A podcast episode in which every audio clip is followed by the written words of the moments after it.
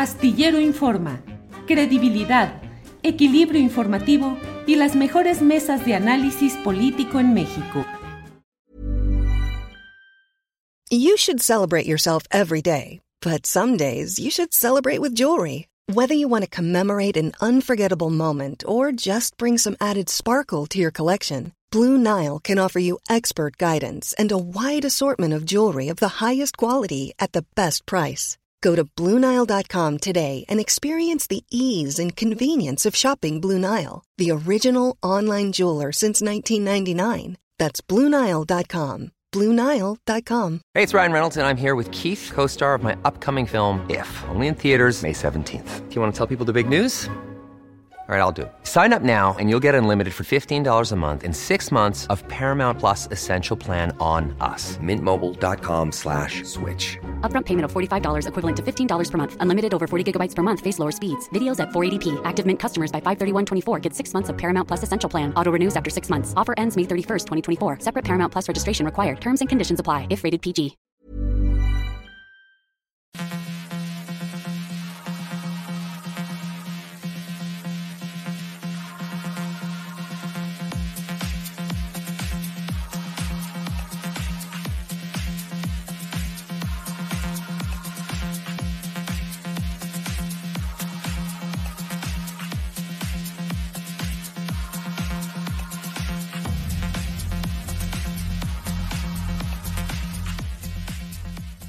La una de la tarde, la una de la tarde en punto y ya estamos aquí en Astillero Informa. Muchas gracias por acompañarnos en esta emisión correspondiente al jueves 2 de febrero de 2023. Muchas gracias por acompañarnos en esta transmisión en la cual habremos de llevarle información, análisis, debate, lo más relevante del día, de las horas, de los minutos políticos, económicos y culturales de nuestro país. Así es que para entrar de inmediato a los temas relevantes, le doy la bienvenida a mi compañera Adriana Buentello, quien ya está por aquí. Adriana, buenas tardes. ¿Cómo estás, Julio? Muy buenas tardes. Saludos a todos los que ya nos están viendo en este momento. Eh, Julio, ¿cómo estás? ¿Qué tal pinta este jueves? Pues mira, diría una compañera y amiga mía que ya no, no es que huela a sopita, ya huele a fin de semana, ya estamos en juevesito, ya estamos así cerquita de cerrar esta semana que ha sido muy intensa, pero afortunadamente con mucha información y tenemos ese defecto los periodistas, Adriana, de que entre más información hay, más pasión, más entrega, mucho trabajo, pero eh, pues es lo que nos gusta. Adriana. Julio, y luego hay cosas que tenemos que, sabemos que tenemos que ver aunque no queremos. Sí, sí, sí. ¿Viste la entrevista que tuvo la jefa de gobierno Claudia Sheinbaum con este personaje escorpión dorado? ¿Por qué, Adriana? ¿Por qué? Platícanos tú, por son, favor. Son ¿eh? de esas cosas que uno quisiera, como decía yo, el verbo que se inventó en, en esta época de desver, pero no, porque finalmente, pues sí, tiene su carnita, eh, pero no tanto lo que haya dicho la jefa de gobierno, que me parece que fue una entrevista muy superficial, eh, que sí está dirigido a un sector, Julio, pues específico y es probablemente parte de su estrategia. Ya vimos que dio entrevista a Marta de Baile, no sé si siga después a las Raki, eh, Chumel Torres, este, Jordi Rosado, pero llama mucho la atención, Julio, la, la, la, híjole, es que yo te voy a decir, te voy a ser muy franca, yo hace algunos años, yo creo que alrededor de unos cuatro o cinco años, yo no sabía quién era este personaje, porque además, hasta donde tengo entendido, eh, es parte de, o, o, fue una de las generaciones, eh, incluso más cercana a la mía, de la Carlos Septién. O sea, tiene este personaje una formación periodística, pero el personaje no sé qué cosa tan extraña es, que evidentemente se entiende que va dirigido a un sector pues muy particular, pero sí llama la atención la forma. Primero, por una parte, es un personaje que finge la voz, o se entiende que finge la voz. De pronto me pareció escuchar al doctor Chunga. Pero Julio, algunas cosas que, que eh, pues por una parte bromeó este personaje con ciertas insinu insinuaciones amorosas, ¿no? Eh, cuando le pregunta si se va a casar, eh, la jefa de gobierno, por supuesto, pues obviamente en una formalidad, pero intentando de pronto romper con eso, pues eh, obviamente, pues queriendo, queriendo cortar como esa parte de la broma, pero que son cosas que nos en general resultan incómodas hasta, hasta de ver. Casualmente, ya sabes, Julio, en esta entrevista, eh, pues además hay pues temas poco ríspidos o poca, preguntas poco profundas. Eh, le pusieron una canción que eh, pues le compusieron a Claudia Sheinbaum, que entiendo que es un género como de las rancheras o algo por el estilo, que se llama algo así, Claudia Sheinbaum si va a cumplir, un aparentemente un compositor que le escribe una o, reescribe una canción eh, que le gustaba o le gustaba a la jefa de gobierno y en unas paradas en donde había muchos seguidores tomándose la foto ahí en la ventana de, la, eh, de esta camioneta en donde se ve que van circulando. En un momento, Julio, este personaje le dice, con este sol, tus ojos brillan especialmente. Dios, no, te había visto de cerquita. Ay, sí, como que que tengan que ser sometidos, o sea, personajes como Claudia Sheinbaum a, a, este tipo de, híjole, no sé cómo describirlo, me, parece muy complejo porque evidentemente tiene un público que pues también se debe respetar, pero sí tiene eh, cuestiones eh, o características muy particulares y, a mí me pareció pues bastante machista la, pues algunas algunas cuestiones. Otra de las cosas interesantes, Julio, es que al final enseña a la jefa de gobierno un retrato, una imagen eh, que tiene sobre su escritorio de la Virgen de Guadalupe. Mm-hmm. Pues eh, Adriana, muy... Ahora, todos los entrevistados que van con el famoso escorpión, pues ya saben a lo que van, o sea, es un formato y un estilo muy conocido. Y no deja de ser muy significativo de los tiempos tan accidentados y tan... Ah, eh, cargados de enojo político que hay, porque luego le reviraron algunos diciéndole al escorpión dorado que cómo era posible que se hubiera vendido por una entrevista y hubo quienes fijaron la tarifa en 3 millones de pesos sin ninguna prueba, sin ninguna nada, simplemente alguien soltó, fueron 3 millones de pesos y a partir de ahí se lo han acabado al escorpión de los 3 millones de pesos, entre otras reacciones tan peculiares que generan este tipo de personajes. Yo tampoco lo tenía en, la, en, el radar. Eh, fíjate que desde que estábamos en Radio Centro fue cuando por razones profesionales tuve que asomarme a algunos de los segmentos en los que había personajes con eh, millones de seguidores, con una gran fuerza en cuanto a, al jalón en las redes sociales y por ahí me topé con el famoso escorpión y vi varias de sus entrevistas. Y ahora esta que se inscribe en el escenario eh, pues muy accidentado, insisto, muy cargado de quienes están a favor y quienes están en contra, y sí hay críticas serias eh, hacia la propia jefa de gobierno, que si bien debe estar buscando llegar a un público distinto, colocarse en un ambiente más ligero, híjole, como que no se le da porque Claudia no deja de ser la científica y la mujer muy seria, como siempre lo ha sido, ya mucho atrevimiento gráfico ha tenido con esta, con lo de la cola de caballo, que ha sido su distintivo, pero yo creo que, en fin, los políticos, y Claudia ya está en las ligas mayores de la política, pues tienen que hacer cosas raras de vez en cuando, Adriana. Y bueno, más allá de que haya cobrado o no por la entrevista, que eso habrá que demostrarlo, como dices, con eh, documentación, pero sí, son personajes que viven como este youtuber de pues, las monetizaciones, como nosotros intentamos en este espacio, pues también tener una monetización para poder pues seguir haciendo este trabajo eh, periodístico, pero lo que llama la atención sí es la forma, ¿no? La forma en la que pues este personaje busca pues acercar un contenido a, su audiencia, pues un contenido que fue una entrevista que no es periodística, hay que decir que muy floja, muy superficial, no me parece que pues aporte absolutamente nada en, eh, pues es muy favorable, vaya, es, sí es una entrevista muy favorable, hace como que le pregunta algunas cosas así del metro, ay, ¿qué onda con el metro? ¿Qué así? No sé qué tanto, así como que pues muy, muy, muy hondita, muy banda o no sé, eh, pero no profundiza, permite que pues, dé su versión y punto y sigue y sigue. No hay, no hay una, no hay un tema muy profundo de, ningún tema, me parece, y sí me pareció espeluznante el cómo fue tratada por un personaje pues de esta naturaleza, la verdad.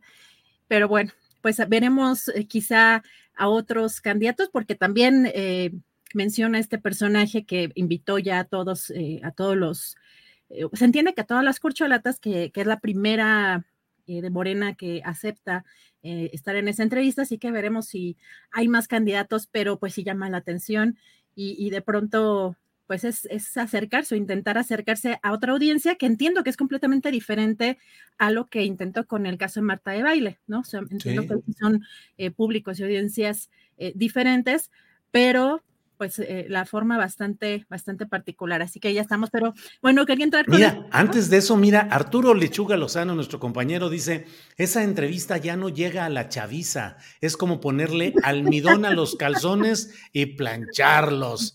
Y luego pasa Arturo Lechuga a una adecuación. Dice, dejen sus likes almidonados y sí, pónganle likes a nuestro programa, nos ayuda a difundirlo, no cuesta nada, pónganle likes almidonados o no, pónganle los likes. Pero hay muchos comentarios. Eh, Bre Avilés dice, el escorpión es un chiste, así hay que tomarlo, no hay que tirarse al piso. Luego mira, por ejemplo, eh, eh, debería estar atendiendo los problemas de la Ciudad de México. Julio, queremos te subas a la camioneta de escorpión, dice Julián Falcón. Órale, nomás que me invite el, escorpión dorado y ahí hacemos una cosa. Mm, bueno, es que es una trivialización del género de la entrevista, que además funciona y que tiene su público y que hay gente a la que le gusta ese ambiente pues así entre irreverente, desparpajado, sin profundidad, sin complicarte la vida, pero pues bueno, hay muchos comentarios. No, bueno, contenido y tiene un gran, gran audiencia.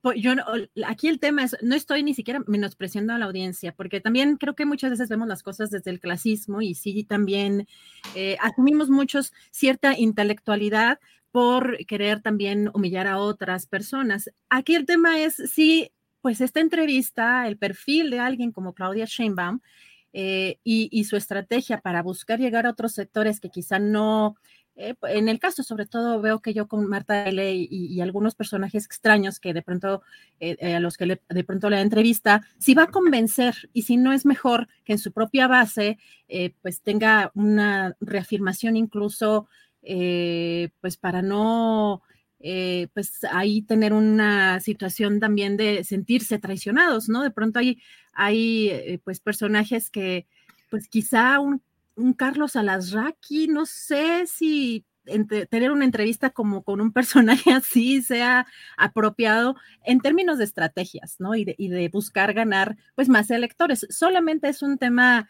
de, estrategia en este camino rumbo al 24. Cada quien decide qué le gusta, pero en términos periodísticos sí lamento no haber encontrado como más carnita dentro de las dentro de las preguntas que le hacían y sí me llamó más bien la atención, pues la parte como que hasta incómoda yo pues yo siento que, de pronto se sentía incómoda la jefa de gobierno con algunas cosas así un poco extrañas eh, o comentarios eh, de broma. Ahora fíjate, Adriana, eh, yo creo que más allá de todo esto, lo que tenemos que hacer es habilitar una combi nosotros y ponerle el astillerón dorado y dedicarnos también a subir candidatos y políticos ahí para ir manejando la combi e ir preguntando y pasamos por los lugares donde tengan sus seguidores, sus valedores, los los precandidatos todos y bueno, pues entonces haremos el astillerón dorado, Adriana. bueno, habrá que, habrá que pensar muchas cosas eh, también interesantes por hacer, pero sí, sí, aquí nos, a lo mejor nos hubiera gustado ver más profundidad en las, en las preguntas. Eh, o más insistencia, pero sí se vio muy suavecita. No sabemos en qué condiciones haya dado la entrevista o cómo se haya pactado, pero sí se vio muy, muy suavecita la, la entrevista, muy favorable para la imagen de la jefa de gobierno y particularmente pues había mucha gente que, que encontraban en las calles eh, pues vitoreando a la, a la, jefa de gobierno, queriéndose tomar la foto con, con ella. Eh, así que bueno, si quieren ahí, asomarse, sí es, es, un poco curioso, Julio, pero bueno, nada más hay un comentario nada más para empezar el día. Muy bien, muy bien. Adriana, pues eh, hoy es un día, ¿cómo está el día cargadito de información, leve, profundo? ¿Cómo andamos hoy? Julio, pues derivado de todo lo que pasó ayer, ayer terminamos el programa con pues solamente algunas menciones a pues que había habido algunos eh, pues algunos señalamientos y algún tipo de enfrentamiento en el Congreso en el inicio del segundo periodo ordinario de sesiones. Y pues ya con más detalle, porque de pronto pues empezaron a surgir pues muchas imágenes también eh, derivado de esta, eh, pues de esta sesión en el Congreso. Y pues vimos ayer una cuestión un poco particular, Julio, porque, bueno, aquí nos gustaría saber tu opinión, porque el presidente de la Cámara de Diputados, Santiago Krill, y el grupo parlamentario también de eh, Morena, eh, tuvieron ahí un, pues, un enfrentamiento por los honores a la bandera y la presencia del ejército, pero armado en el recinto allá en San Lázaro.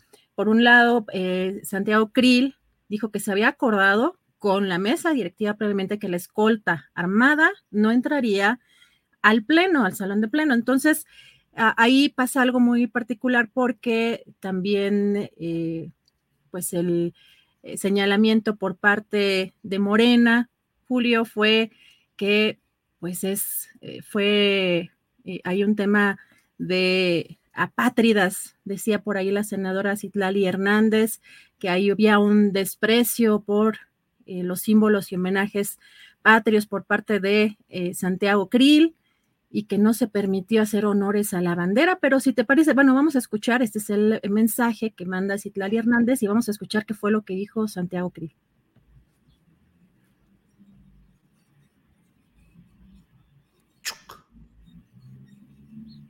Ahí va, ahí va, ahorita en un segundito lo tenemos, es un asunto técnico, mientras tanto vamos a hacer magia aquí. Eh, fíjate que había aquel personaje, el mago Septien, que le decían, Adriana, que era capaz de improvisar partidos de béisbol que no estaba viendo, solo con los cables informativos que le iban llegando. Entonces, así tenemos que hacer magia cuando no llega la imagen, pero ya está aquí, la magia es paz, ahí está. vamos. El día de hoy, primero de febrero, se instaló el Congreso General de los Estados Unidos Mexicanos. Me tocó conducir las sesiones como presidente del Congreso de la Unión cuando se da la sesión de Congreso General. En esta ocasión, impedí el ingreso al salón de sesiones de personal armado del ejército mexicano. El grupo de Morena impugnó mi decisión y esa decisión la reafirmé una y otra vez al conducir las sesiones del Congreso General. No vamos a permitir que Morena y sus aliados, por más gritos, por más reclamos que yo reciba en el recinto legislativo, voy a seguir cumpliendo la ley y la Constitución. Pues este es uno de esos ejemplos de cómo asuntos protocolarios o asuntos eh, que deberían despacharse de una manera sin incidentes, pues se convierten en la discusión política que es y va a seguir siendo a lo largo de este año y el próximo el pan nuestro de cada día, Adriana. Eh, ciertamente es eh, llamativo el hecho de que estén armas, que estén soldados armados al interior de un poder como es el poder legislativo eh, de la Unión, el poder eh, que se encarga de, los, eh, de la hechura, la confección de las leyes de nuestro país. nada hubiera costado el que los soldados hubiesen actuado sin la presencia de sus armas ahí. Leí un tuit en el cual Patricia Armendaris, la diputada, decía que llevaban balas, creo que de salva, en armas ornamentales. Y yo me quedé pensando y digo, pues es que no es necesario llevar armas ornamentales. La historia política está llena de momentos en los cuales la presencia de elementos armados en órganos de deliberación civil, pues constituyen una forma de amedrentamiento o incluso en otros casos, pues de distorsión de los procesos civiles. Entonces, eh, Santiago Krill, reprobable, panista, lo que quieras y gustes, lo que le podamos poner, pero en este caso yo creo que debe tomarse en cuenta que no era necesario, no es necesario que las Fuerzas Armadas se presenten en actos civiles, mucho menos de un poder autónomo y soberano como es el legislativo, eh, utilizando armas explícitamente. Pero les dan cuerda a la oposición porque vamos a ver qué escribió Gabriel Cuadri. Mm. sí, ya nos esperamos. ¿no? Ya. El ingreso de militares armados hoy en la Cámara de Diputados fue el ensayo del golpe militar que López pretende consumar. Estemos preparados, dice Gabriel Cuadro. ¿Qué necesidad de darle cuerda a personajes también como esto? Porque también eh, si es, eh, pues es cierto que eh, llamó mucho la atención yo también como el ver armas dentro del Congreso y también hay que tomar en cuenta que lo que dice el reglamento del Congreso es pues que en el recinto está estrictamente prohibida la entrada a toda persona armada, pero se les recibió de cualquier manera, Julio, se les recibió afuera del salón de, plenos. Y vamos a ver qué fue lo que dijo hoy el presidente Andrés Manuel López Obrador sobre ese tema. Ayer dijo este un diputado famoso, el que quería desaparecer Guerrero y Chiapas y Oaxaca, Cuadri porque fue la banda de guerra allá este, a, la Cámara de Diputados. Miren lo que puso. Pero es de veras, el ingreso de militares armados hoy en la Cámara de Diputados fue el ensayo del golpe militar que López pretende consumar. Estemos preparados. ¿Qué lectura le da usted a esto? Politiquería. Este, la verdad, no tienen argumentos como decía Juárez, el triunfo de la reacción es moralmente imposible. Esto, hoy va a dar a conocer la Secretaría de la Defensa un informe sobre este asunto para que se den cuenta de que es parte de un protocolo que además lo pidió la Cámara. Lo que se argumentaba es que iban armados es que tienen que ir armados. Está en el reglamento.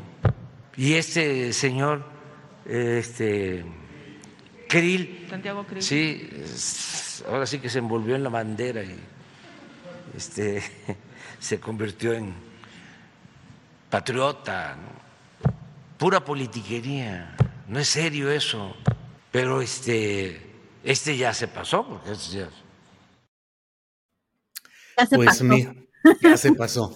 Pues bueno, vamos a ver cómo avanza esta discusión. Lo que sí sé es que si en las administraciones de Felipe Calderón o de Enrique Peña Nieto se hubiesen presentado soldados armados con armas reglamentarias a una sesión del Congreso General o en momentos críticos como la toma de posesión del presidente de la República en 2006, creo que habríamos protestado muchos y hubiéramos dicho no hay necesidad de que entren armados al recinto legislativo. Así es que, pero iremos, pues iremos escuchando qué es lo que van diciendo eh, los diferentes eh, partícipes en esta discusión, que como te digo, pues todo se va metiendo en ese batidillo, en esa licuadora de la política y vamos a ver qué licuado es el que sale por ahí.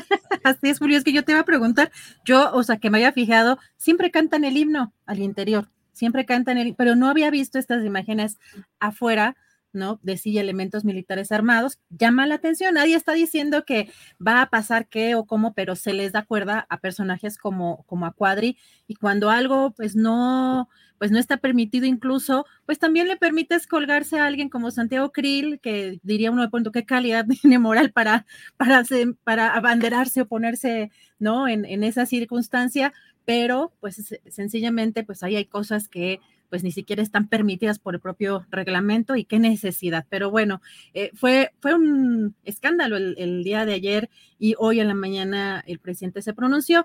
Y Julio también sobre pues señalamientos que hay en torno a Delfina Gómez, pues hay un eh, un señalamiento sobre el uso de recursos dentro de la propia SEP, de cuando fue titular de la SEP. Hoy el presidente eh, habló sobre este tema y la respaldó. Vamos a escuchar. Es que como la maestra Delfina está de precandidata o candidata en el Estado de México, pues van a estar cuestionándola porque está participando de decir que la maestra Delfina es una mujer honesta, que eh, tiene toda mi confianza, toda. Es una mujer incapaz de robarse un centavo. nada que ver con los políticos. Pues eh, tiene razón el presidente López Obrador en que los señalamientos que hay de irregularidades administrativas eh, a través de la Auditoría Superior de la Federación no constituyen en sí mismos eh, una acusación sellada y firmada, no es un caso juzgado respecto a que eso implique actos de corrupción. Eh, son frecuentes, son constantes los casos en los cuales se reportan eh, ese tipo de irregularidades administrativas y los funcionarios, los servidores públicos, tienen un plazo para ir solventando esas, esos señalamientos que en muchas ocasiones se terminan solventando por la vía documental de conseguir las facturas que no se tenían, en otras ocasiones, en otros gobiernos, este, inventándolas o acomodándolas, pero ahora lo que hay, pues es un proceso en el cual eh, simplemente las autoridades, entre ellas eh, lo correspondiente al lapso en el cual la profesora Gómez estuvo en la SEP, pues tendrá que solventar esas irregularidades y veremos al final qué es lo que se dice. No es excepcional el caso de que presentando eh, esos pliegos de irregularidades se termine en una cifra mínima en comparación con lo que se había dado o en ocasiones dejando limpio el expediente. Julio, pues vamos a también ver cómo avanzan estos ataques y estos señalamientos y todo lo que también la autoridad señale, porque también ayer parte de lo que dio en la conferencia eh, Mario Delgado y Horacio Duarte es justamente lo que ellos consideran guerra sucia contra la maestra Delfina Gómez. Y cambiando de tema, eh, hoy el presidente eh, respaldó a el gobernador de Nuevo León, Samuel García, ante pues una amenaza de desafuero. Vamos a escuchar qué fue lo que dijo. Decir que nosotros apoyamos al gobernador de Nuevo León porque se ha presentado una demanda para desaforarlo. Lo quieren quitar del cargo porque eh, no le aprobaron el presupuesto y no le aprobaron el presupuesto, él no tiene mayoría en el Congreso, se pusieron de acuerdo sus adversarios y eh, querían ellos imponerle un presupuesto. Pero no solo eso, sino eh, obligarlo a que destinara fondos a ciertas empresas públicas, autónomas, entre comillas, manejadas por eh, los partidos que están bloqueando al gobernador. Entonces, como no lo permitió, no lo ha aceptado. Entonces presentaron una denuncia para desaforarlo.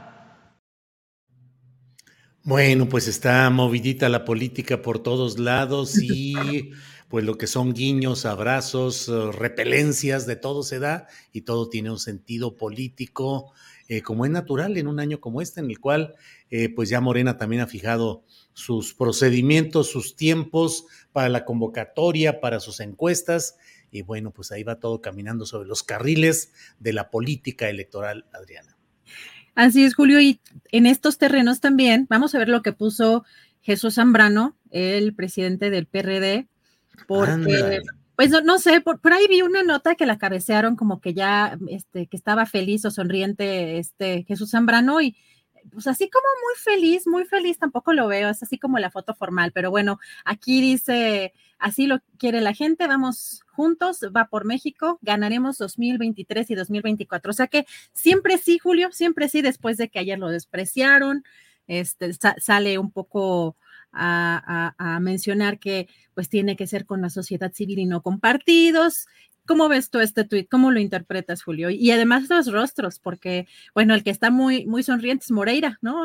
hasta sí, hasta Sí, sí, sí, realmente digo, pues es de esta tragicomedia que vive el Partido de la Revolución Democrática, lo que queda, que fue un partido importante, con una gran fuerza social, con respetabilidad, y que ahora está convertido pues simplemente en un instrumento menor de un proyecto que encabezan la derecha con Acción Nacional y la derecha explícitamente corrupta dentro del Partido Revolucionario Institucional. Entonces, pues la verdad es que en esa foto eh, Jesús Zambrano se ve embarado, se ve poco, eh, mm, eh, una sonrisa a medias. Realmente los que están ahí muy sonrientes son Marco Cortés, Alito Moreno, Moreira y los otros dos personajes que no ubico bien, pero el del fondo, ninguno tiene esa sonrisa a medias o esa sonrisa medio forzada, al menos así se ve en esta fotografía que puso el propio Jesús Zambrano. Digo, yo soy a veces, eh, una fotografía no implica necesariamente el espíritu de toda una reunión. Puede ser que en cierto momento eh, Zambrano hubiese estado sonriente y en otros eh, adusto, pero él, Zambrano, la escogió para poner así lo quiere la gente, o sea, una amplísima consulta popular, cascadas de adhesiones populares diciéndole, PRD, PRD, así lo queremos, que te unas con el PAN y con el PRI. Y entonces Zambrano dice, caray, pues así lo quiere la gente, no nos queda de otra. Ni modo, así andan las cosas, Adriana. Chac, chac, chac, chac, chac, chac. Está recibiendo unos mensajes.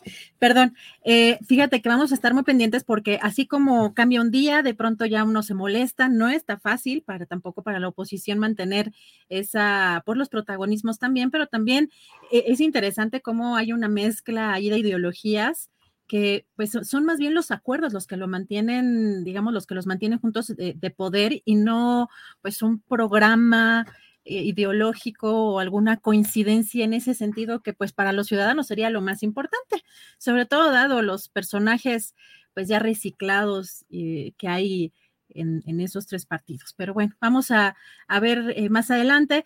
Julio, regreso en un momento más porque estamos viendo pues algún detalle con la entrevista, con la entrevista que... Mm, con la entrevista que tenemos a continuación. Entonces, regreso en un ratito más para ver, para checar esta entrevista, Julio.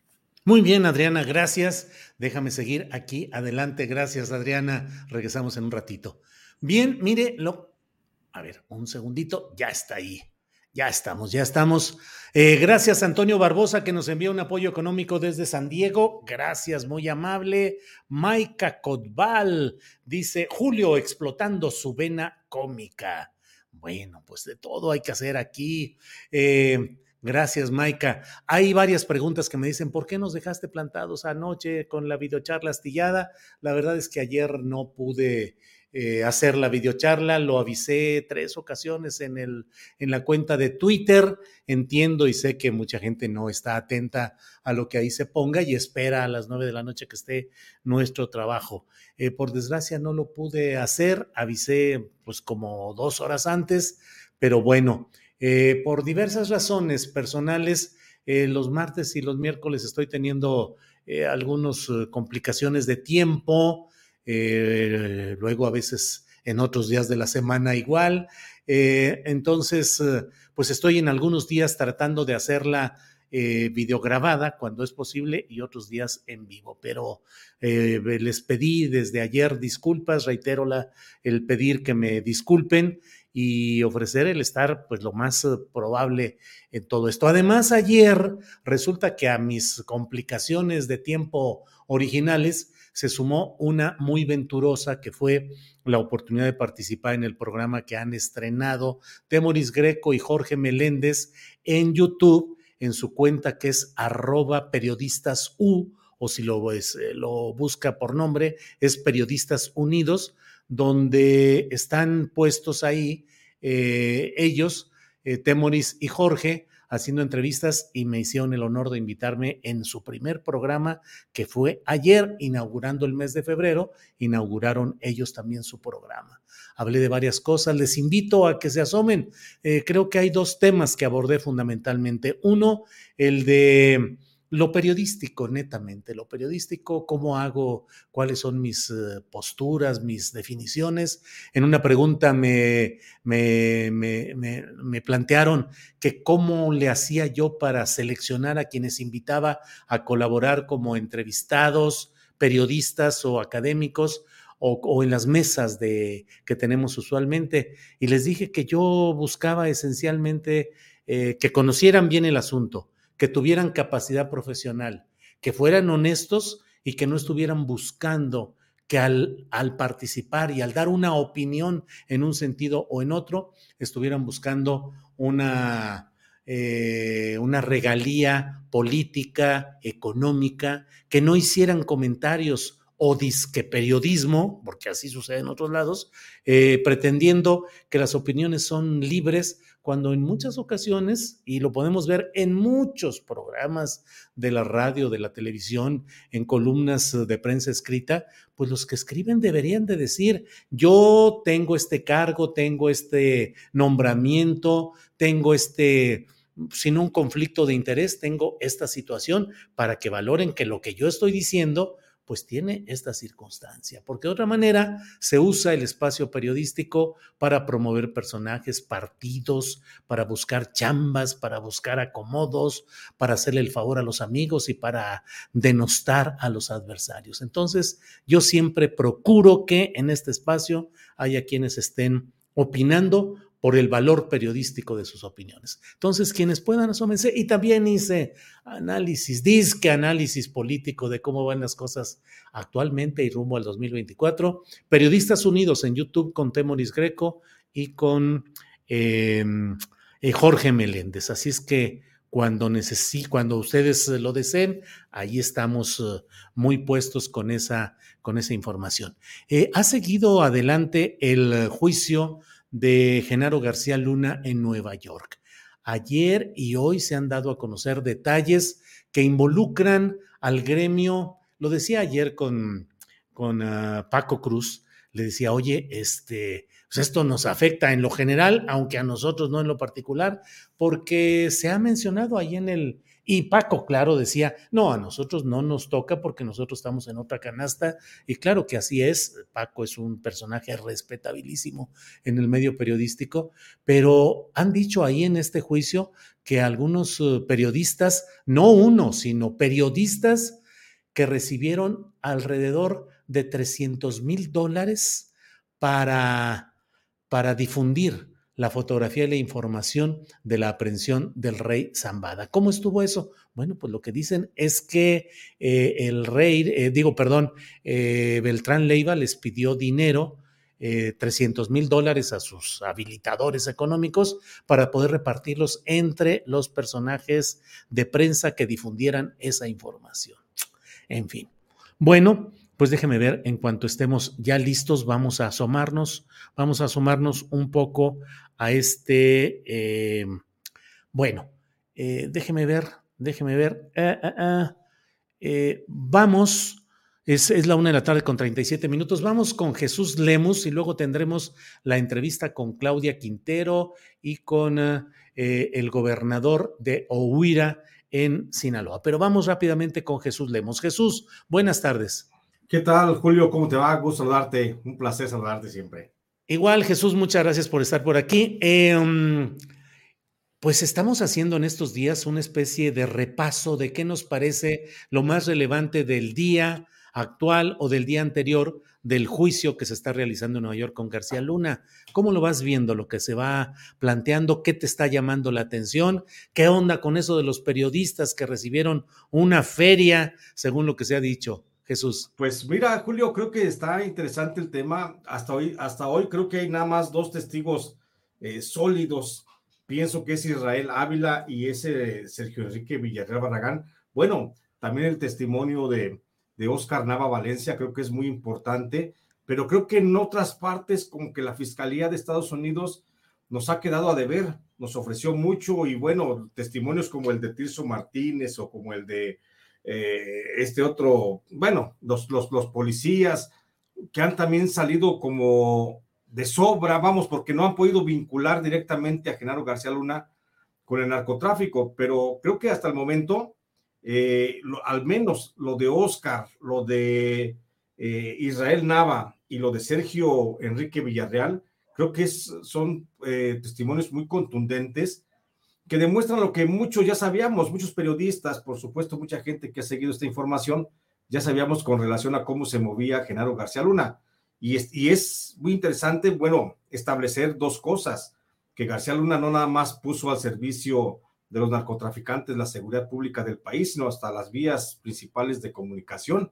Ahí está el aeropuerto, ahí está el puerto de Manzanillo, eh, de los puertos de Lázaro Cárdenas, como también se está hablando. Entonces, creo que sí se está saliendo eh, a la luz pública muchas cosas, se están solidificando para entender perfectamente cuál fue la corrupción y el grado de colusión entre García Luna y el narcotráfico, pero también te digo, queda mucho a deber algunos testimonios de algunos testigos. Jesús, se espera que haya la presencia de otros, otras voces. Se habla del Rey Zambada, se habla de la Barbie, pero lo, lo, pesado deben ser documentos, grabaciones, pruebas más concretas, ¿no, Jesús? Yo pienso, yo pienso que sí, debe de haber todavía pruebas más, más, más concretas. Bueno, aun cuando los propios testimonios pues ya son evidencia de esa responsabilidad criminal de García Luna. Pero por supuesto, yo espero que la, que la eh, Fiscalía de Estados Unidos pueda demostrar algo, algo más contundente a través de videos, a través de estados de cuenta, que seguramente creo que las pruebas reina que tiene la Fiscalía y que son haces bajo la manga, eh, sin duda alguna va a ser la declaración de Edgar Valdés Villarreal, podría ser también la declaración del rey Zambada, y la de Edgar Beitia, el exfiscal de Nayarit. Creo que esas declaraciones van a ser fundamentales para consolidar en la, en la mente del jurado, pues, de qué grado era la criminalidad. Eh, las pruebas que hasta hoy incluso la Fiscalía de Estados Unidos está compartiendo a través de un portal a un grupo de periodistas que estamos cerca de la corte, pues a final de cuentas no son muy contundentes. Eh, prometieron ofrecernos pruebas de lo que se estaba hablando en el juicio, y la verdad es que no únicamente han, estado eh, pasando a través de, un link al que nos han dado acceso algunos periodistas, pues solamente fotografías, este, unos estudios de, o resultados de laboratorio que garantizaban que el contenido de, una, de un incautamiento era cocaína, cosas muy simples. Creo que eh, la sociedad, los mexicanos, los que estamos de este lado, requerimos más participación en ese conocimiento de las pruebas, mi querido Julio, y sin duda alguna creo que esperamos eh, pues los depósitos, esperamos los estados de cuenta, esperamos ver cómo fueron los movimientos financieros para que esto se vaya solidificando más. Jesús, y todo está centrado en, el, en la narración del terrible pantano de corrupción de México. El jurado, según algunas crónicas que leí ayer, pues hasta algunos se rieron cuando un narcotraficante dijo cómo fue llevado hasta la puerta del avión con los policías federales cargándole las maletas y dijo, una belleza. Y bueno, no deja de ser una, dos palabras que describen parte de lo que sucede en nuestro México. Una belleza, el Estado, los servidores públicos, la policía, las fuerzas eh, del orden, una belleza atendiendo a los narcos y a las instrucciones de los cárteles, pero falta la otra parte de la narrativa, que es la de los gringos, que es la de cómo entran las cosas, cómo se distribuyen, y en ese jurado se pinta el horror mexicano, pero no la contraparte del horror gringo, Jesús. Exactamente, creo que, bueno, eh, de antemano sabíamos que no íbamos a conocer mucho del lado del narcotráfico gringo, porque el juez Brian Coogan desde un principio dijo que no quería que en su corte se mencionaran nombres de norteamericanos, que pudieron haber tenido relación con Genaro García Luna, y eso era en todos los sentidos, ni desde los que estaban en la DEA, el FBI o la CIA o el Departamento de Estado de Estados Unidos, ni por supuesto la otra, como dices tú, el corchambre de los norteamericanos, el narcotráfico también. Entonces, nos queda de ver mucho el juicio en ese sentido porque únicamente se está juzgando al narcotráfico en ese combate eh, transfronterizo que hace Estados Unidos, únicamente se está juzgando lo que pasa de la frontera sur de ellos hacia el lado de México. No se está juzgando ni se está mencionando con quién se relacionó García Luna en la DEA, en la CIA, en el FBI, con quién negoció García Luna, con qué grupos del narcotráfico, porque si bien es cierto que Estados Unidos dice García Luna conspiró para meter toneladas de cocaína a México, pues no dice con quién conspiró o a favor de quién estaba. Entonces creo que falta mucho, falta mucho, ojalá el gobierno, bueno, la Fiscalía de Estados Unidos quiera entrarle a, a descubrir esas, esas redes y esos tramas de corrupción allá, lo veo muy difícil. Nos vamos a tener que conformar únicamente con, con ver a un García Luna sentenciado por lo que hizo en México con actores mexicanos, con políticos mexicanos, con autoridades mexicanas, pero otra vez queda intocado el gobierno norteamericano, querido Julio. En este momento distinto de la relación, eh, al menos en términos judiciales de México y Estados Unidos, con este proceso y con todo lo que va saliendo ahí, ¿percibes, Jesús, que en México esté dándose un cambio en el procedimiento y en la política de seguridad pública? ¿Acaso, y te pregunto eso, con una mayor eh, fuerza operativa y beligerante? de las Fuerzas Armadas Mexicanas o seguimos más o menos en el mismo promedio de como estábamos antes de lo que ha, tiene como marco este juicio, la detención de Ovidio Guzmán y la visita de Joe Biden. Yo pienso, Julio, que hay más combate al narcotráfico, no más beligerante, pero sí con más inteligencia. Yo veo un, un Estado mexicano eh, con una instrucción del presidente López Obrador muy clara en el sentido de combatir al narcotráfico con una estrategia, con una visión de fondo desde el punto de vista de la inteligencia. Yo no veo al ejército como lo vimos cuando Felipe Calderón, cuando Enrique Peña Nieto, a diestra y siniestra tirando balazos o, persiguiendo, inculpando gente inocente. Yo creo que hay una estrategia, hay una inteligencia por parte del presidente de la República, pero también hay que reconocer que lamentablemente en esta cuarta transformación se está quedando muy de lado, muy rezagada, diría yo, la acción de la Fiscalía General de la República. No sabemos si tenemos fiscal en funciones, no sabemos si está enfermo, no sabemos eh, por qué no está yendo a trabajar, qué es lo que está haciendo. En pocas palabras, vemos una Fiscalía General de la República que no está combatiendo el narcotráfico como está facultada en la Constitución y el trabajo está recayendo realmente en las fuerzas federales que están haciendo, creo yo, una muy buena labor, la Guardia Nacional, el Ejército, la Marina, creo que están haciendo una excelente labor de combate al narcotráfico, más allá del término de que si se militariza, que si no se militariza, los resultados están saliendo a la, a la, a la vista, mi querido Julio. Creo que tenemos un Estado bien representado por las fuerzas federales, creo yo, haciendo un trabajo de más, más trabajo fino en el combate al narcotráfico, que ojalá dé buenos resultados para que se vaya erradicando el problema del narcotráfico, pero también creo que falta muchísimo, muchísimo por hacer. Una cosa ya es importante, Julio, una cosa ya es importante que hoy el presidente de la República es una persona que al menos se establece, no está protegiendo redes de corrupción, no está eh, cobijando a nadie que puede estar involucrado con el narcotráfico y por supuesto es un hombre que ha decretado que la corrupción se ha terminado, al menos en la presidencia de la República. Y eso ya es muy bueno, porque recordemos el gobierno de Vicente Fox, de Enrique Peña Nieto, cuando el propio presidente avalaba las conductas ilícitas de sus secretarios de seguridad o de la defensa nacional, y eso era lo que nos tenía bocabajeados. Jesús, te agradezco mucho la oportunidad de platicar y cierro esta entrevista a reserva de lo que desees agregar, eh, preguntándote si percibes que más allá de los índices oficiales de delictividad, el índice de, cuántos homicidios y cuántas lesiones a lo largo de esa, pues es la estadística. Pero en términos mediáticos y sociales, pareciera que se están multiplicando los hechos escandalosos que muestran una mayor agresividad de ciertos eh, eh, factores delincuenciales y que generan una especie de incertidumbre. Yo me pregunto si ese mayor índice, si es que lo percibes así, de hechos escandalosos, de agresiones brutales, em, van creando una percepción que pueda ser utilizada en términos electorales de aquí al 2024. Sin duda alguna, sí, creo que los, los índices delictivos por parte de los grupos criminales eh, sí están siendo más escandalosos, están siendo más, eh, eh, más llamativos, incluso más generadores de terror. Por supuesto que serán, serán utilizados por la oposición en algún momento determinado, pero también pienso que se debe a la estrategia, a la mesura del propio ejército para no estar eh, confrontando directamente a los grupos criminales, que es también un hueco que han estado aprovechando estos para poder hacer mayor presencia. Hoy tenemos grupos criminales que van y, confrontan abiertamente a, los, eh, a la ciudadanía, van y le atacan directamente en sus casas, en sus carreteras, en caminos, en ciudades. Eh, todo pareciera, pero también aquí esto nos debe de llamar la atención, Julio, y pensar qué están haciendo las fiscalías estatales, qué están haciendo las policías estatales, qué están haciendo las policías municipales.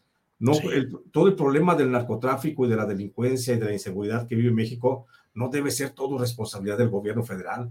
Para eso están también los gobiernos estatales, municipales. Y creo que no les hemos pedido lo suficiente a estos gobiernos porque todo lo, tenemos que focalizar a la política y pensar siempre políticamente.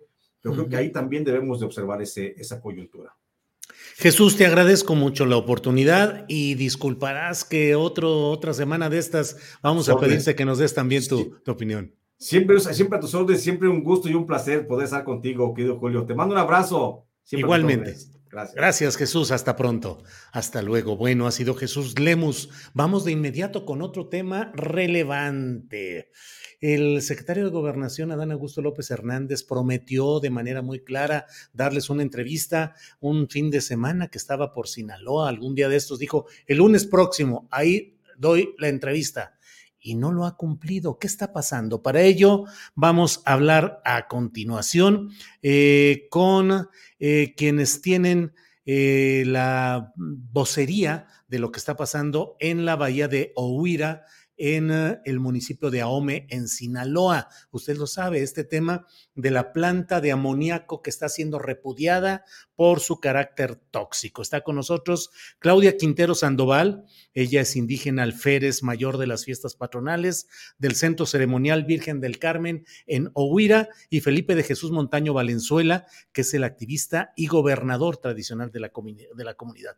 Claudia, buenas tardes. Buenas tardes, Julio. Hola, mucho gusto. Muchas gracias otra vez nuevamente por darnos voz. Al contrario, gracias a ustedes. Felipe de Jesús, buenas tardes. Igualmente, igualmente muchas gracias y, pues gracias por este espacio y aquí estamos para servir. Gracias. Eh, Claudia, ¿qué sucedió con esa promesa que hizo el secretario de Gobernación de dar a una audiencia en México, en la Secretaría de Gobernación, entiendo, para atender el caso de la Bahía de Huira? Mira, eh, para esa, esa, ese punto eh, se lo voy a ceder a Felipe porque el, ah. el, secretario pidió directamente hablar con uno de los líderes, entonces Felipe fue el que tomó la voz con él. Se le voy a pasar la voz. Sí, sí. Sí, mire, compañero, eh, el día 20 ya anduvo por acá Dan Augusto en su, en su, su agenda. quedó muy formalmente que nos iba a brindar un espacio en este caso el día 23 de enero, sería la eh, tener contacto con él para poder agendar un día, para poder tomar eh, un diálogo, una comisión propiamente de, de nosotros como pueblos originarios.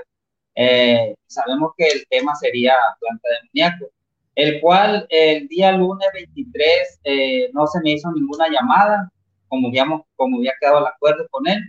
Eh, posteriormente, el día martes, yo hice la llamada correspondiente a la Secretaría de Gobernación, atendiéndome eh, su asistente, el cual me dice que, que correcto, que hay, una, hay un diálogo pendiente con, con las comunidades originarias, pero en el cual el gobernador, en este caso el secretario de Gobernación, no, mm, su agenda estaba un espacio todavía para poder atenderlo, cuando el eh, cuando la respuesta del día 20 era otra.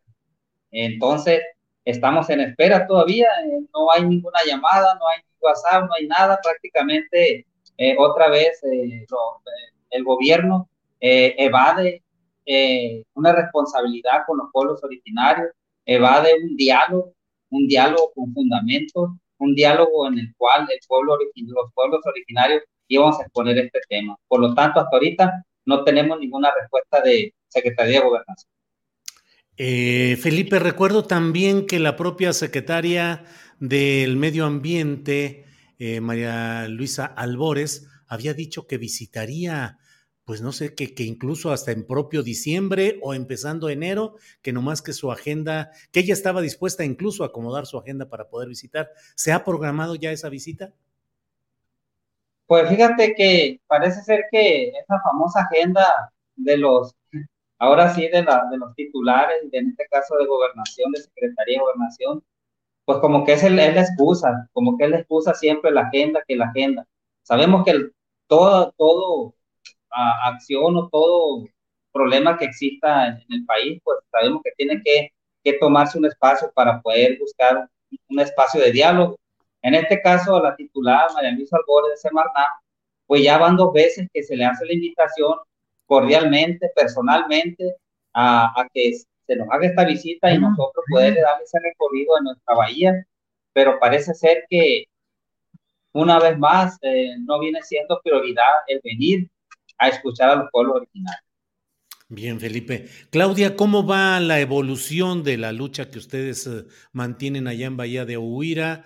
Eh, ¿Qué resultados, qué comentarios? ¿Cuándo la resolución de la Corte? ¿Qué avances o retrocesos hay, Claudia? Avances, mira, se ha detenido en el sentido de que la Suprema Corte de Justicia pues no ha resuelto. No sabemos si lo va a resolver, si lo va a regresar. La pelota está en el aire, prácticamente la pelota está en el aire Aparte que Semarnap se vio muy lento a paso de tortuga de entregarle al juzgado sexto, al juzgado sexto, lo que él solicitaba, el informe que el, juez solicitaba. El del séptimo, pues ya sabíamos, ¿no? Que él había dicho que pues, que para él la, la, sentencia se había ejecutado conforme a, la ley.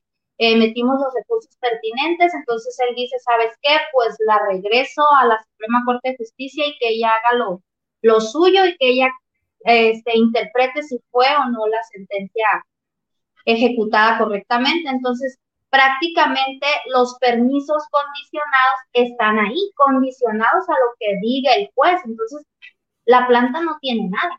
No, se ha, no, no, no ha podido empezar porque tiene los permisos condicionados cosa que no debió haberlo hecho Semarnat, haberle entregado los permisos una vez más, cometió ilegalidades e irregularidades, porque no había una interpretación de sentencia.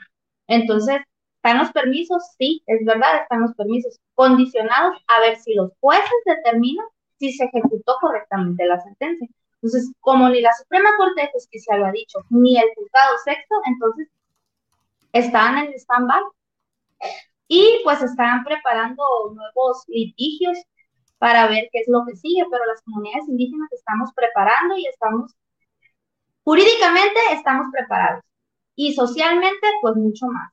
Tan preparados estamos que si quisiéramos hacerte una abierta invitación, la comunidad Lloreme, eh, la nación Lloreme Mayo, para que vengas aquí, o sea, vengas y atiendas y veas cómo está el contexto realmente. No sé, si tengas tiempo o tu agenda no lo permite. La agenda, la famosa agenda, Claudia y Felipe. La agenda, déjame revisar a ver cuántas. No, no, desde luego que es una invitación que mucho aprecio y que habremos de procesar. Me comunico con ustedes para ver términos, pero sí sería muy importante y les agradezco esa posibilidad realmente de ver lo que hay, de ver qué es lo que está sucediendo, de tener los documentos, de platicar con la gente. Déjame, déjenme organizarme y lo hacemos. Pero mm, sí, Felipe, eh, perdón, no se oye, no se escucha. El micrófono, Claudia.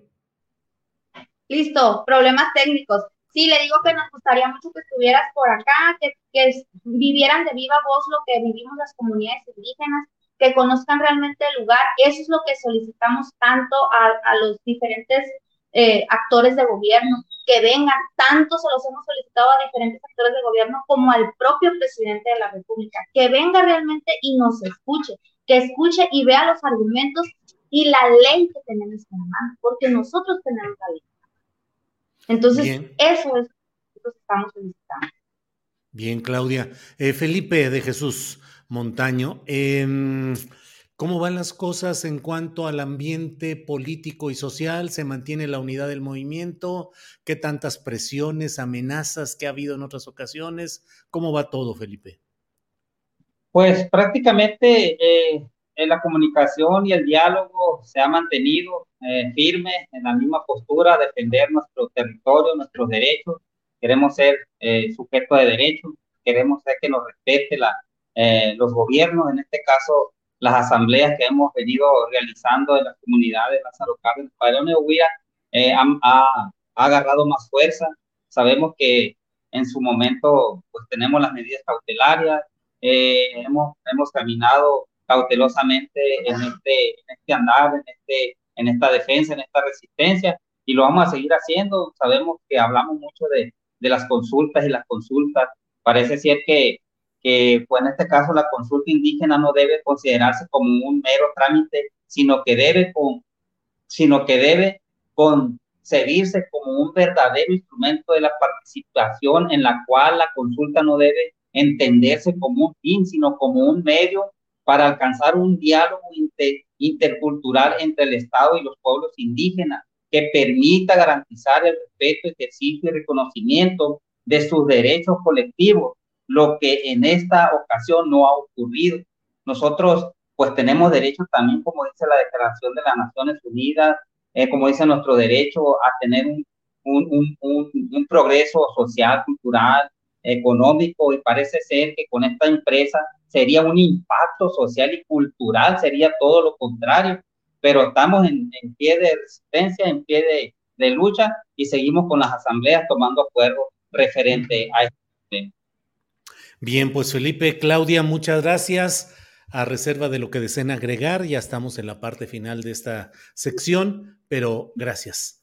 Siempre sabes que, que siempre pedimos un, espacio, siempre te pedimos un espacio extra, sabemos que tienes muchos asuntos que tratar, pero mira, creo muy particular este, este hecho. El secretario de Gobernación junto con el, con el, ay, gobernador de Durango anunciaron una inversión millonaria de una planta de fertilizantes que iba a dar el 50% de la soberanía nacional alimentaria porque iba a tener el 50% de la producción de fertilizantes a nivel nacional. Si cumple con todos los requisitos esa planta que se va que se va a ubicar, que es una planta holandesa, que, se, que va a ser la más moderna de Latinoamérica y cumple con todos los requisitos y las legalidades posibles, entonces exhortamos nosotros al presidente a que reivindique la bandera en las comunidades indígenas y diga no a la planta con tantas ilegalidades. Ya quedó obsoleta, entonces ya no necesitamos, ya no necesitaría la soberanía, ya no necesitaría la planta de fertilizantes en Topolobampo, porque ya está, ya estaría entonces esa planta holandesa, la más moderna del mundo, que cumple con todos los requisitos, que no le roba territorio nacional, que no irrumpe los derechos de las comunidades originarias, que no está en ilegalidades, que no tiene litigios, que no está en terreno indígena. Entonces, yo no entiendo por qué no reivindicar ahora a las comunidades indígenas diciendo hoy, el Día Mundial de los Humedales, y que esa empresa de fertilizante amoníaco, porque lo dicen de fertilizantes para que se oiga más bonito, pero esa es una empresa que va a producir amoníaco, que es lo único que va a producir. Entonces, eh, ¿por qué no reivindicar a, a uno de los humedales más importantes a nivel mundial? México reivindicarse hoy en el Día Mundial de los Humedales, diciendo el presidente de la República que esa planta no cumplió con ninguna ilegalidad, no cumplió con ninguna regularidad, no cumplió con ninguna ley, que está podrida de, de, raíz, que es de sexenios pasados, que no cumple con los ideales de la 4T. Entonces, pues estamos esperando que realmente reivindique el presidente de la República su nuevo discurso, porque el discurso va a quedar obsoleto de que la planta de fertilizantes en Tupolobampo le va a darle sustentabilidad porque si la empresa holandesa, donde ya el propio secretario de Gobernación lo anunció junto con el gobernador de Durango, que viene y que va a invertir muchísimo más millones de dólares y que va a tener el 50% de la producción nacional aunado a la par. Dice que el 50% de la producción va a quedar aquí, va, va, a cubrir el 50% de la producción nacional y la planta de amoníaco en Topolobampo solamente va a dejar el 0.5% de producción a nivel nacional, entonces pues estamos hablando que no necesitamos para nada la planta de amoníaco en Topolobampo en los humedales importantes del país. Claro. Bien, pues ahí queda todo esto. Felipe, Claudia, gracias. Eh, nos comunicamos luego y ya platicamos a ver qué se puede hacer. Muchas gracias, Julio. Gracias. Hasta luego, gracias. Bien, son las dos de la tarde con tres minutos, dos de la tarde con tres minutos y vamos a nuestra siguiente sección que es en este jueves 2 de febrero. Mire usted, ya tenemos nuestra mesa de seguridad. Usted sabe que hay muchos asuntos relacionados con estos temas que tienen una visión profesional, crítica, analítica, con mis compañeros a quienes saludo. Eh, Víctor Ronquillo, buenas tardes. Hola, buenas tardes, Julio. Buenas tardes, Lupita. Buenas tardes al público que nos escucha. Buenas tardes, Gracias. Ricardo, que se incorpora ya. Hola, hola. En este momento. Hola. Guadalupe Correa, buenas tardes. Hola, muy buenas tardes a todos. Julio, Ricardo, Víctor, un placer estar con ustedes como todos los jueves a las 2 de la tarde en la Ciudad de México. Un placer siempre. Ricardo Ravelo, buenas tardes. ¿Qué tal, Julio? Como siempre, un placer estar aquí contigo en la mesa. Saludo a mis colegas Guadalupe, Víctor y al público que nos está siguiendo. Muy bien, vamos a empezar con Ricardo, que luego es el que da el tono polémico a nuestras mesas y lo hace siempre al final, cuando ya nos estamos yendo.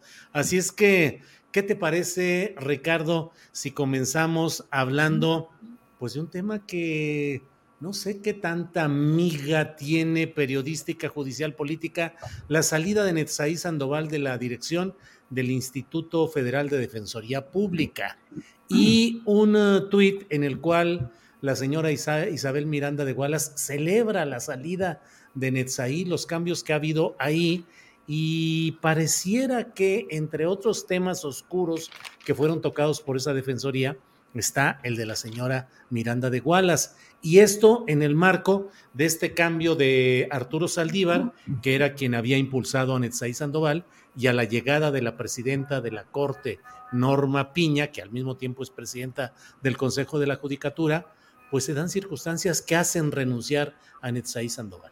Lo de la Defensoría y lo de la señora Miranda, ¿cómo lo ves, Ricardo?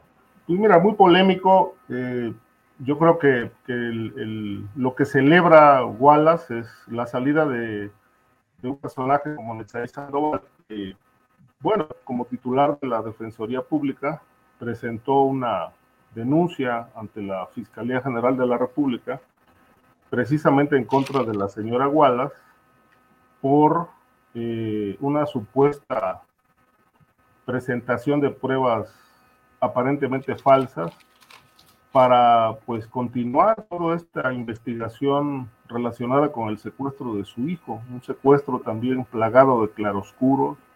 Lleva muchos años este caso, este, sin aclararse del todo, pero gran parte de toda esta oscuridad que envuelve a el caso del secuestro de este, de este joven, este, en buena medida también ha sido como producto de las dudas que ha sembrado la propia madre, presuntamente presentando documentación que no se ajusta del todo a la verdad. Es decir, ha- han, han salido muchísimas eh, notas, eh, reportajes que ponen en entredicho la- el argumento, el alegato de la señora Wallace sobre esto.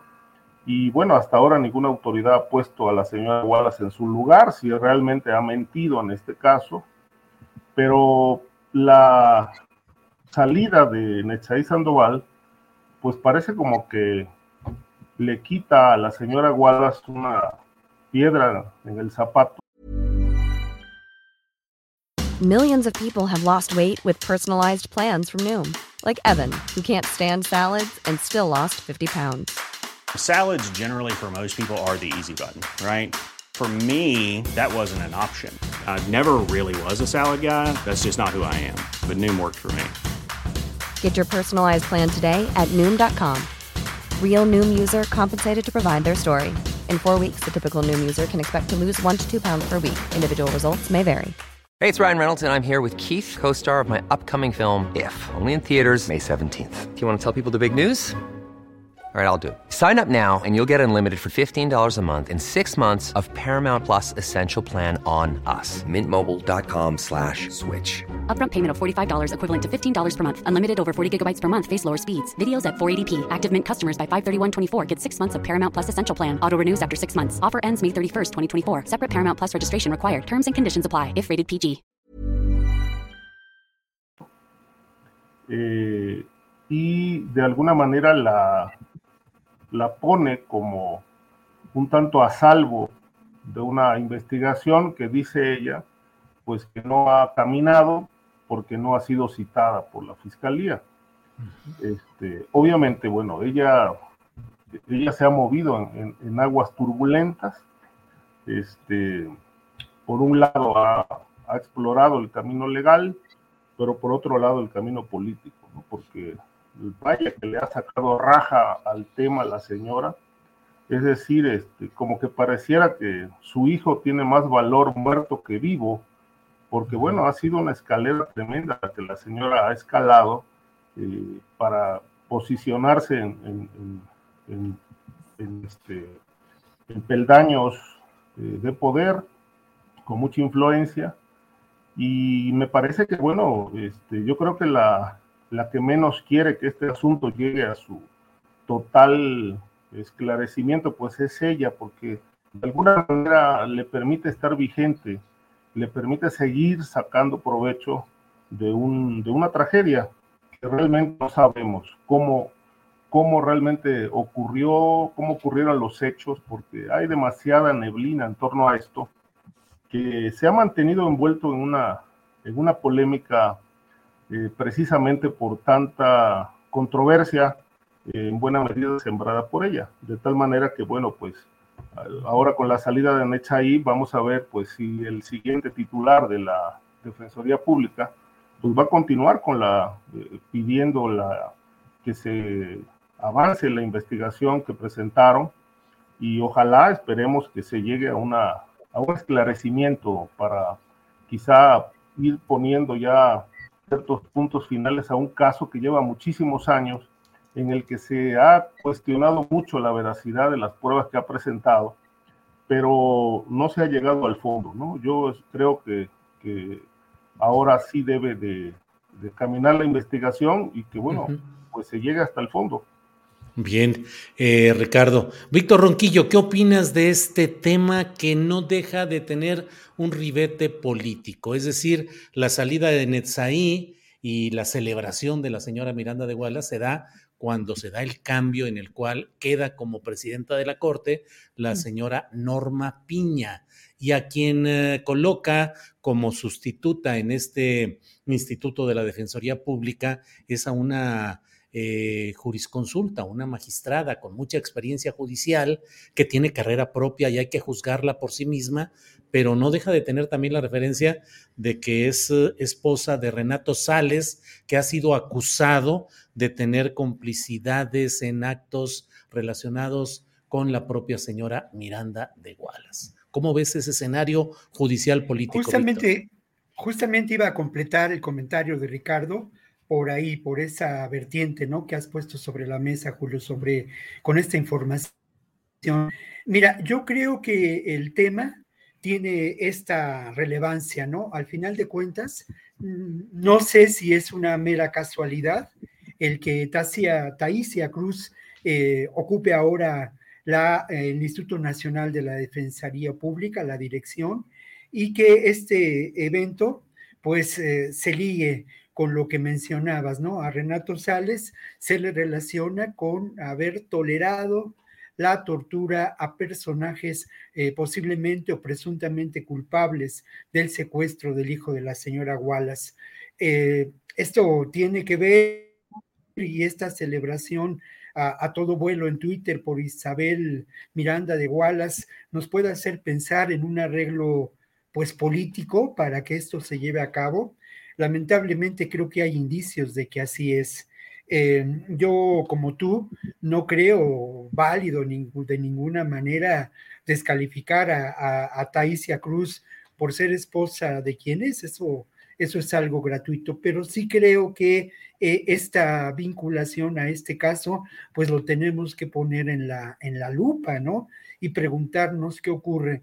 Por otra parte, yo en algún momento en este mismo espacio celebré mucho las acciones que se llevaban en el Instituto Nacional de la Defensoría Pública.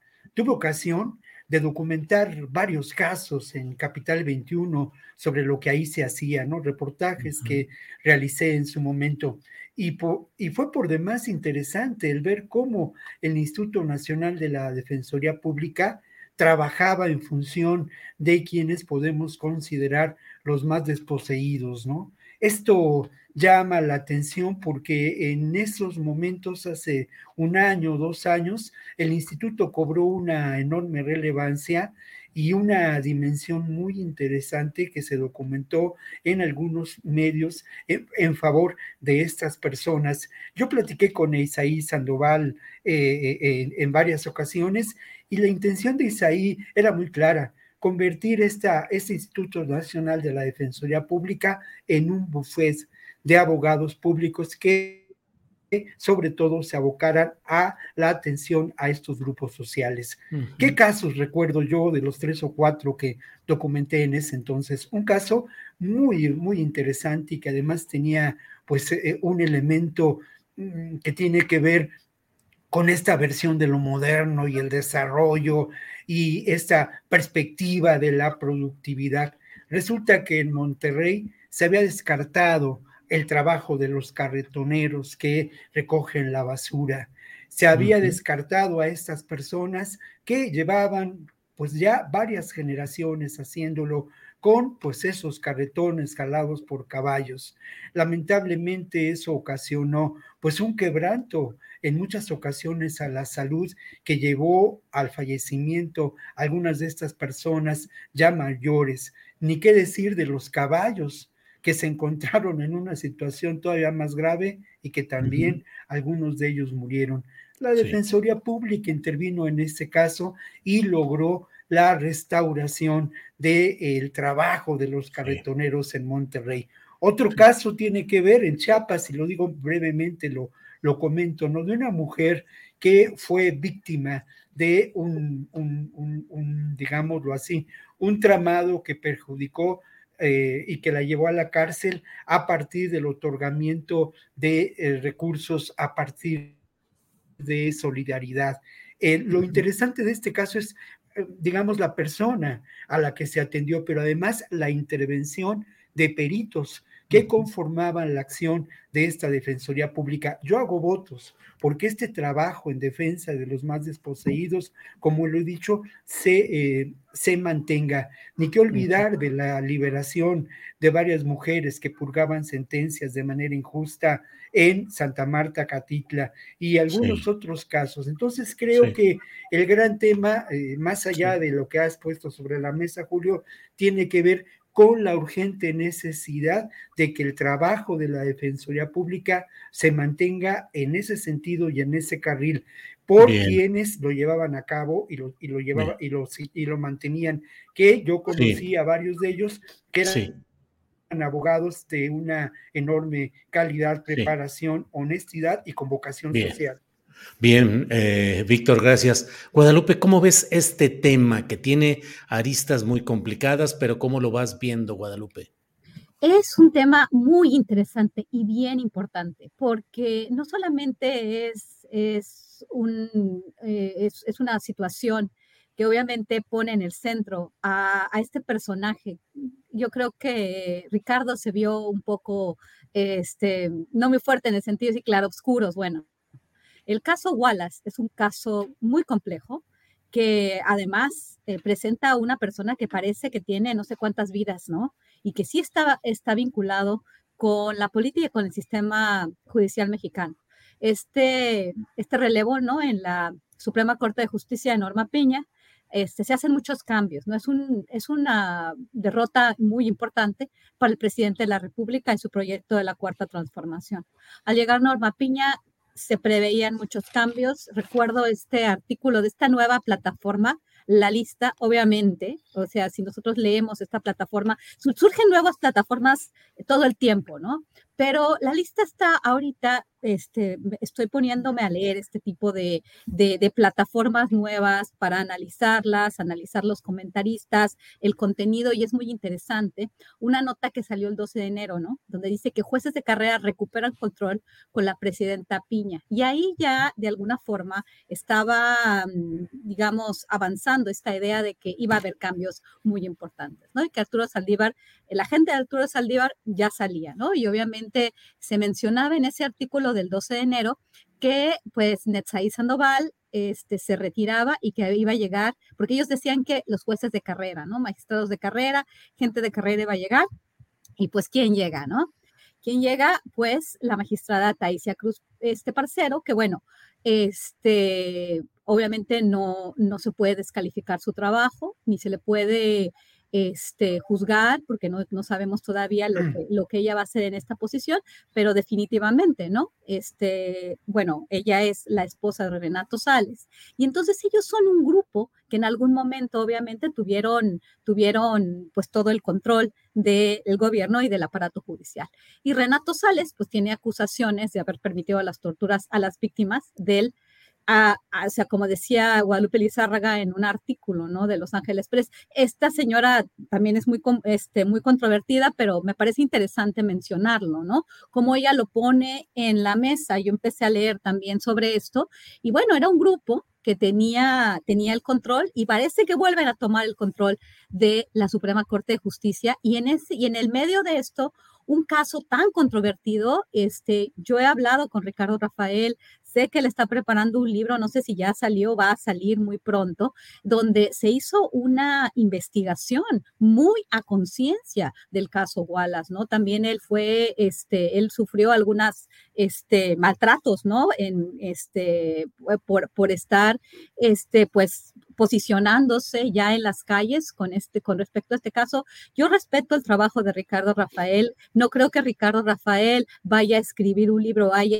hecho una investigación que le ha llevado tanto tiempo para decir mentiras. Yo, este, obviamente no pongo las manos al fuego por nadie, pero hablando con él, conociendo su trabajo, no creo que él vaya a querer manchar su nombre de esa forma, este, y con los claroscuros, con todas las dudas que se han ido este, presentando en, en, en, la prensa. No, no solamente Ricardo Rafael, recuerdo cómo aquí en este espacio discutimos en agosto cómo Miranda de Wallace este, denunció a Arturo Saldívar, y bueno, obviamente puso a Netzai Sandoval y a Marendia Sandoval este, también que le ofrecieron supuestamente dinero al, al, ministro presidente de la Suprema Corte, ¿no?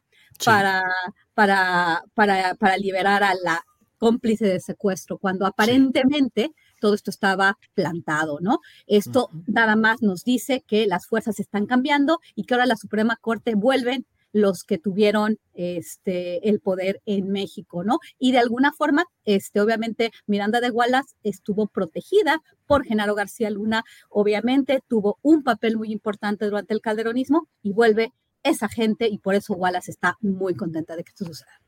Híjole, Guadalupe, pues sí. Eh, Ricardo Robel, Ravelo, si quieres agregar algo a este tema o entramos al otro que también está calientito, del juicio de Nueva York a García Luna, los detalles y ribetes que te parezcan interesantes. Sí, eh, pasamos, pasamos, si gustas, al, al, tema García Luna. Sí, adelante, ¿cómo lo vas viendo? Eh, Ahí estamos algunos muy interesados en decir, bueno, ¿quiénes son los periodistas que andan siendo usados para manejar información favorable a los cárteles? Eh, y por otra parte, pues cómo vas viendo lo que hasta ahora se ha presentado, Ricardo. Sí, mira, eh, en realidad las acusaciones, pues, eh, aun cuando son testigos diferentes, que tuvieron, digamos, experiencias distintas eh, en la relación entre con García Luna y Arturo Beltrán y el resto de la banda, pues cada quien pues le aporta un, un filón pues más o menos diferente a, esta relación criminal de, García Luna con, eh, con estos personajes. Eh, por ejemplo, ya vimos lo que declaró el Grande, que fue la, la primera intervención, eh, vimos, escuchamos también la parte de, este señor, el, exagente federal que estuvo relacionado, donde habla de cómo se le entregó el aeropuerto, la operación del aeropuerto de la Ciudad de México a Rey Zambada y, concretamente a esta ala del, del cártel de Sinaloa y cómo lo quisieron suplantar cuando o sustituir cuando lo detuvieron y cómo la organización Beltrán Leiva, particularmente Arturo, le pidió a un periodista cuyo nombre no se dice, que se encargara de difundir lo que se estaba maquinando para sustituir al detenido, a Rey Zambada, por, otro, por otra persona. Eh, este era el plan de Sinaloa, eh, zafar a Rey Zambada, y bueno, se, se dio a conocer. Lo que ocurre es que no sabemos el nombre del periodista, si realmente firmó aquella información o solamente filtró datos para que otros colegas suyos ligados a, a Sinaloa, porque bueno, hay que decir que había muchos en el norte del país, muchos periodistas relacionados con la organización Beltrán Leiva, el, grupo del Mayo Zambada y el Chapo, que hacían operaciones este, en Guerrero, en Tijuana, en Sinaloa, en Sonora. Muchos de ellos yo los conocí, porque a mí me tocó viajar muchas veces a, toda esa región y realmente eh, la labor que hacían estos comunicadores era una labor de distracción. Este, de tal suerte que, bueno, pues creo que esta, es posible que esta lista de, comunicadores, de periodistas, eh, algunos quizá estelares a nivel nacional, puedan aparecer mencionados en este juicio eh, que se lleva a cabo en Nueva York. De tal manera que, bueno, lo que, a lo que voy es que todos los testimonios coinciden en, la relación, pero eh, hacen mucha, mucho hincapié en el tema de las sumas multimillonarias que le daban a García Luna, en maletas, en, sumas mensuales, que en realidad creo que hoy la gran pregunta que nos debemos hacer es dónde está todo ese dinero y qué va a hacer el gobierno, en este caso, si le corresponde hacer algo qué le correspondería hacer al gobierno mexicano para rastrear todo este dinero.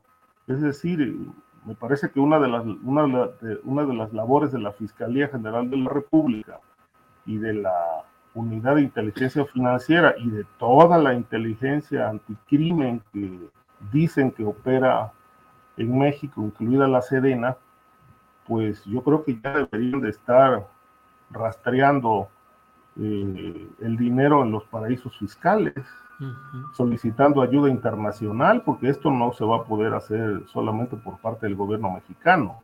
Es decir, se tendrá que ver qué tan aceitadas están las relaciones internacionales en los paraísos fiscales, en Islas, Islas Caimán, en Panamá, eh, Monte Carlo, en fin, Mallorca, entre otros, que son muy socorridos por personajes de la política y del crimen para ocultar enormes fortunas.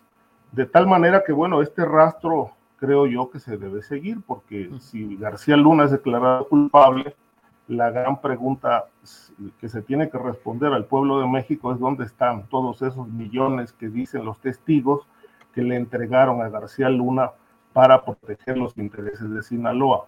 Es decir, me parece que no basta el señalamiento, es decir, falta la evidencia. Y la evidencia es el dinero.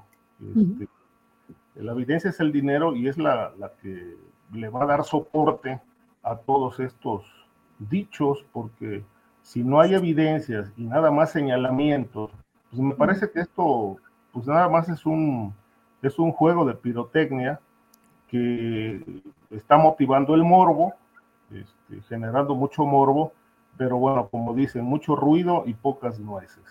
Ahí tendríamos que ver, bueno, qué elementos va a tener la autoridad, en este caso el, juez Brian Cogan, para poder eh, dictar una sentencia condenatoria ejemplar. Hasta hoy, a mí me parece que no les alcanza, es decir, hasta donde va el juicio, y faltan todavía muchos testigos por declarar, pero hasta hoy creo que eh, no les alcanza para una cadena perpetua. Bien, Ricardo. Eh, Víctor Ronquillo, ¿cómo ves el resultado de lo que está procesándose en Nueva York? ¿El interés de la justicia está siendo bien servido? ¿Solo estamos en presencia de algo espectacular que alienta el morbo? ¿Y qué tanto desde México debemos esperar que haya resultados reales y no solo eh, mediáticos, Víctor? Sí, yo creo que, mira, hay varios temas, ¿no? Retomo un poco lo que dice Ricardo y creo que eh, lo que encontramos hasta ahora es esta defensa, eh, que también ha sido una defensa mediática al indefendible de García Luna, no, pero sí a ese régimen que permitió la presencia de García Luna y que se ha dado a través de diferentes medios y con distintas voces. No voy a abundar en ello, pero creo que la estrategia de la defensa ha sido muy clara, ¿no? Desvirtuar lo que señalan estos testigos protegidos, señalando que ellos tendrán beneficios eh, posteriores, que serán revisadas sus condenas, en fin. Ha, ha, habido varios intentos y se han documentado de generar contradicciones y de, y de establecer, incluso con repercusiones en algunos, eh, en algunos comentarios o, o columnas escritas en México, ¿no? De los posibles errores en cuanto a fechas, eh, de eh, situaciones, sobre todo de la ruptura que se dio dentro del cártel de Sinaloa. Pero me parece que más allá de ello, lo que hemos visto sin duda es la exhibición clara de que en México existía un sistema amplio de corrupción para el trasiego de drogas, un sistema amplio de corrupción también que sin duda encontró diferentes beneficiarios. Y esto me parece que es de enorme relevancia. Pero antes de seguir adelante, quiero dejar muy claro, o sea, que este juicio se lleva a cabo en Nueva York eh, por instancias de Estados Unidos. Es decir, es un juicio acotado, acotado a los intereses de Estados Unidos. Y esto es determinante y fundamental. ¿Y por qué es determinante y fundamental? Porque al final de cuentas, papel juegan las drogas en esta sociedad, por llamarlo de alguna manera, norteamericana. Sin duda, son un elemento de control social. Esto es muy importante. Luego son también un enorme recurso de ganancias. Y luego lo otro es que la guerra contra las drogas, y ya lo hemos dicho a lo largo de muchas ocasiones aquí en este espacio, pues permite el fortalecimiento de la industria armamentista y además ya da pie a lo que es un proceso de control territorial y político del continente latinoamericano. Ese es el sentido de la securitización. Pero yo no quiero cerrar este comentario sin recordar algunos elementos que por lo demás, mira, se han escrito muchos libros en torno a García Luna, ¿no? Algunos de ellos me parece como el de Francisco Cruz, el Señor de la Muerte, nuestro colega, con mucho acierto y con mucho rigor. Otros simplemente son voladas, pero el de Olga Warnat es un gran libro, ¿no? Eh, Felipe el Oscuro. Y precisamente en esta colección de libros que ahora esta semana tuve que, que revisar, uno encuentra algunos elementos por demás interesantes. ¿De dónde viene García Luna? Viene, sin duda, de un espacio que tiene que ver con la maquinaria de represión con el aparato represivo, con el sistema de seguridad forjado y acabado en la década de los años 60. Digo acabado porque resultó de una enorme eficacia, ¿no? Esos personajes a los que se liga eh, García Luna, como Jorge Tellopeón, como Jorge Cariolea, como su admirado Gutiérrez Varios, forman parte de esta maquinaria. Otro elemento importante que tiene que ver con el fortalecimiento de García Luna como personaje son sus nexos con poderosos empresarios mexicanos, ¿no? Y sin duda un nexo que es determinante y por demás eh, clarifica la posición que guarda García Luna es ni más ni menos con las agencias de seguridad de Estados Unidos, con la propia DEA. Se ha dicho por algunos comentaristas, y yo comparto esta opinión, como Epigmenio Ibarra, ¿no? Eh, periodista, maestro de mío, eh, que bueno, este García Luna era el hombre de la DEA en México. No hay la menor duda, ¿no? Entonces creo que todos estos elementos, yo lo decía cuando inició el juicio, pues son los hilos de la madeja que nos toca como periodistas ir jalando como el hilo de la madeja, que bien jala jala Ricardo en torno a los recursos millonarios de este imperio criminal. Sí. Bien, Víctor, gracias. Guadalupe Correa, ¿qué vas viendo de relevante? ¿Qué te llama la atención? ¿Qué detalle por ahí que no haya surgido mucho a la luz pública te genera alguna preocupación intelectual, política o social, Guadalupe? Claro, Eh, mira, a mí la verdad, este juicio desde el principio, desde antes de que empezara, pues era lo que, lo que está sucediendo era lo que me, lo que me imaginaba.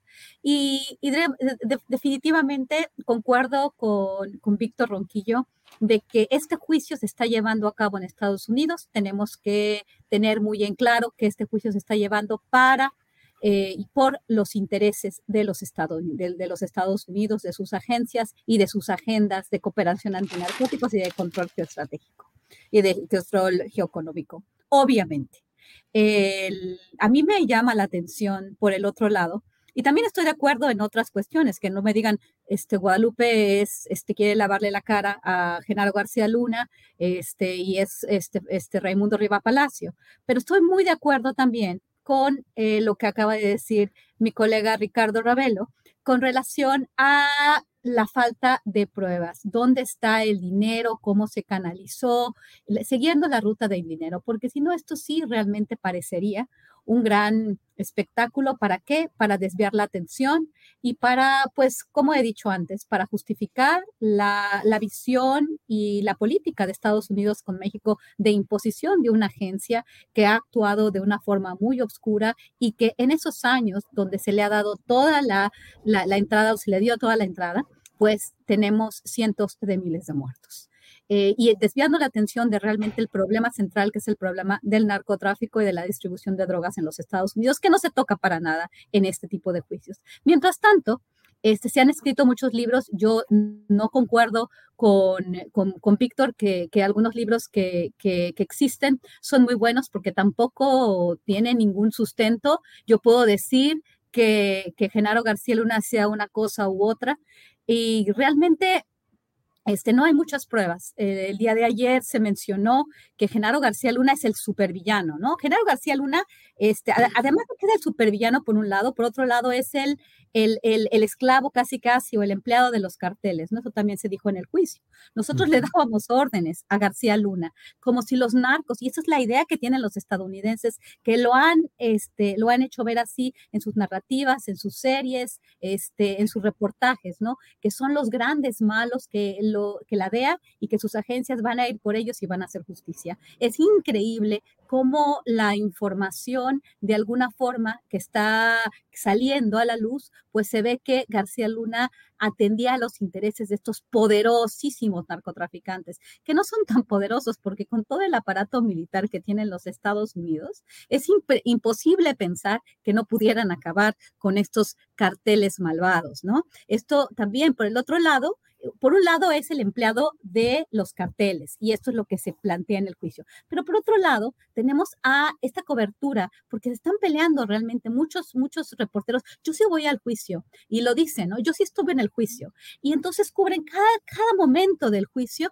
cuando hay cosas mucho más importantes. En este momento estamos discutiendo en medios el juicio de Genaro García Luna y lo que pasó en el, en el, en el recinto de San Lázaro, el, el tema de, de los honores a la bandera de las armas de, Santiago Krill, puro espectáculo cuando están pasando cosas muy importantes que realmente son de gran interés. Pero todos los periodistas, bueno, todos, muchos periodistas están, están en, están en esta cobertura que es muy sexy, que hay mucho morbo y que realmente vende bastante. Están ahí esperando que diga el narco, que diga el, el conejo y el topo y todos los nombres de todos estos narcotraficantes. Cuando el día de hoy en la ciudad de Puerto Peñasco, en el estado de Sonora. Se está dando a conocer una de las obras más importantes que nos va a hacer un país maquilador de energía para los Estados Unidos. Y tenemos que ver qué es Plan Sonora, qué es Plan Sonora 2, una planta desalinizadora que es una de las más grandes de la región, de las más grandes del mundo, que probablemente a México lo va a generar una dependencia y una deuda impresionante. Mientras tanto, todos están viendo el juicio de Genaro García Luna, que en lo, lo, en lo, verdadero. Simplemente es el juicio para una sola persona, se está juzgando a una sola persona.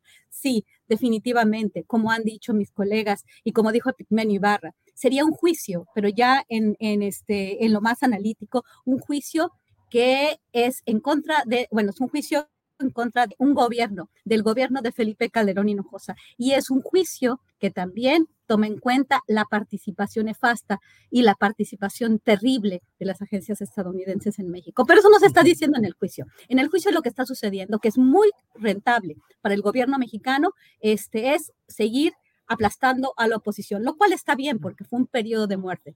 Sin embargo, este, hoy, le pasó, hoy, hoy le pasa al gobierno de Felipe Calderón, le, que, con lo de Cienfuegos le iba a pasar al gobierno de Enrique Peña Nieto en la cuestión de antinarcóticos mañana. Mañana, con esta visión, con este enriquecimiento de una narrativa donde los mexicanos somos lo peor que existe y además sin pruebas suficientes, sin pruebas materiales, como bien lo dijo Ricardo, va a ser el, ejército mexicano el que monopoliza la seguridad a nivel federal en el país. Mm. Bien, Guadalupe. Eh, antes de pasar a otro tema, me quedé con una, como luego dicen, una espinita y me gustaría, Ricardo, Víctor, si me dan su opinión sobre algo que, pues eh, sobre todo Guadalupe me parece que lo planteó en lo que ha implicado eh, este cambio de la presidencia de la Suprema Corte de Justicia de la Nación.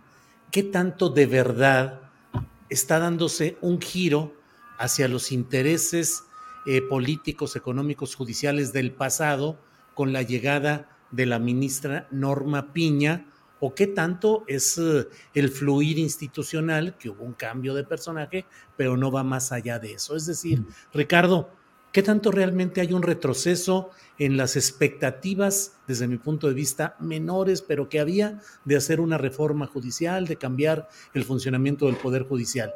¿Se ha dado un retroceso? ¿Hay expectativas positivas? ¿Cómo lo ves, Ricardo? Mira, eh, Julio, eh, es muy temprano para poder hacer un juicio de si realmente uh, hay un retroceso o hay una perspectiva amplia a mediano o largo plazo.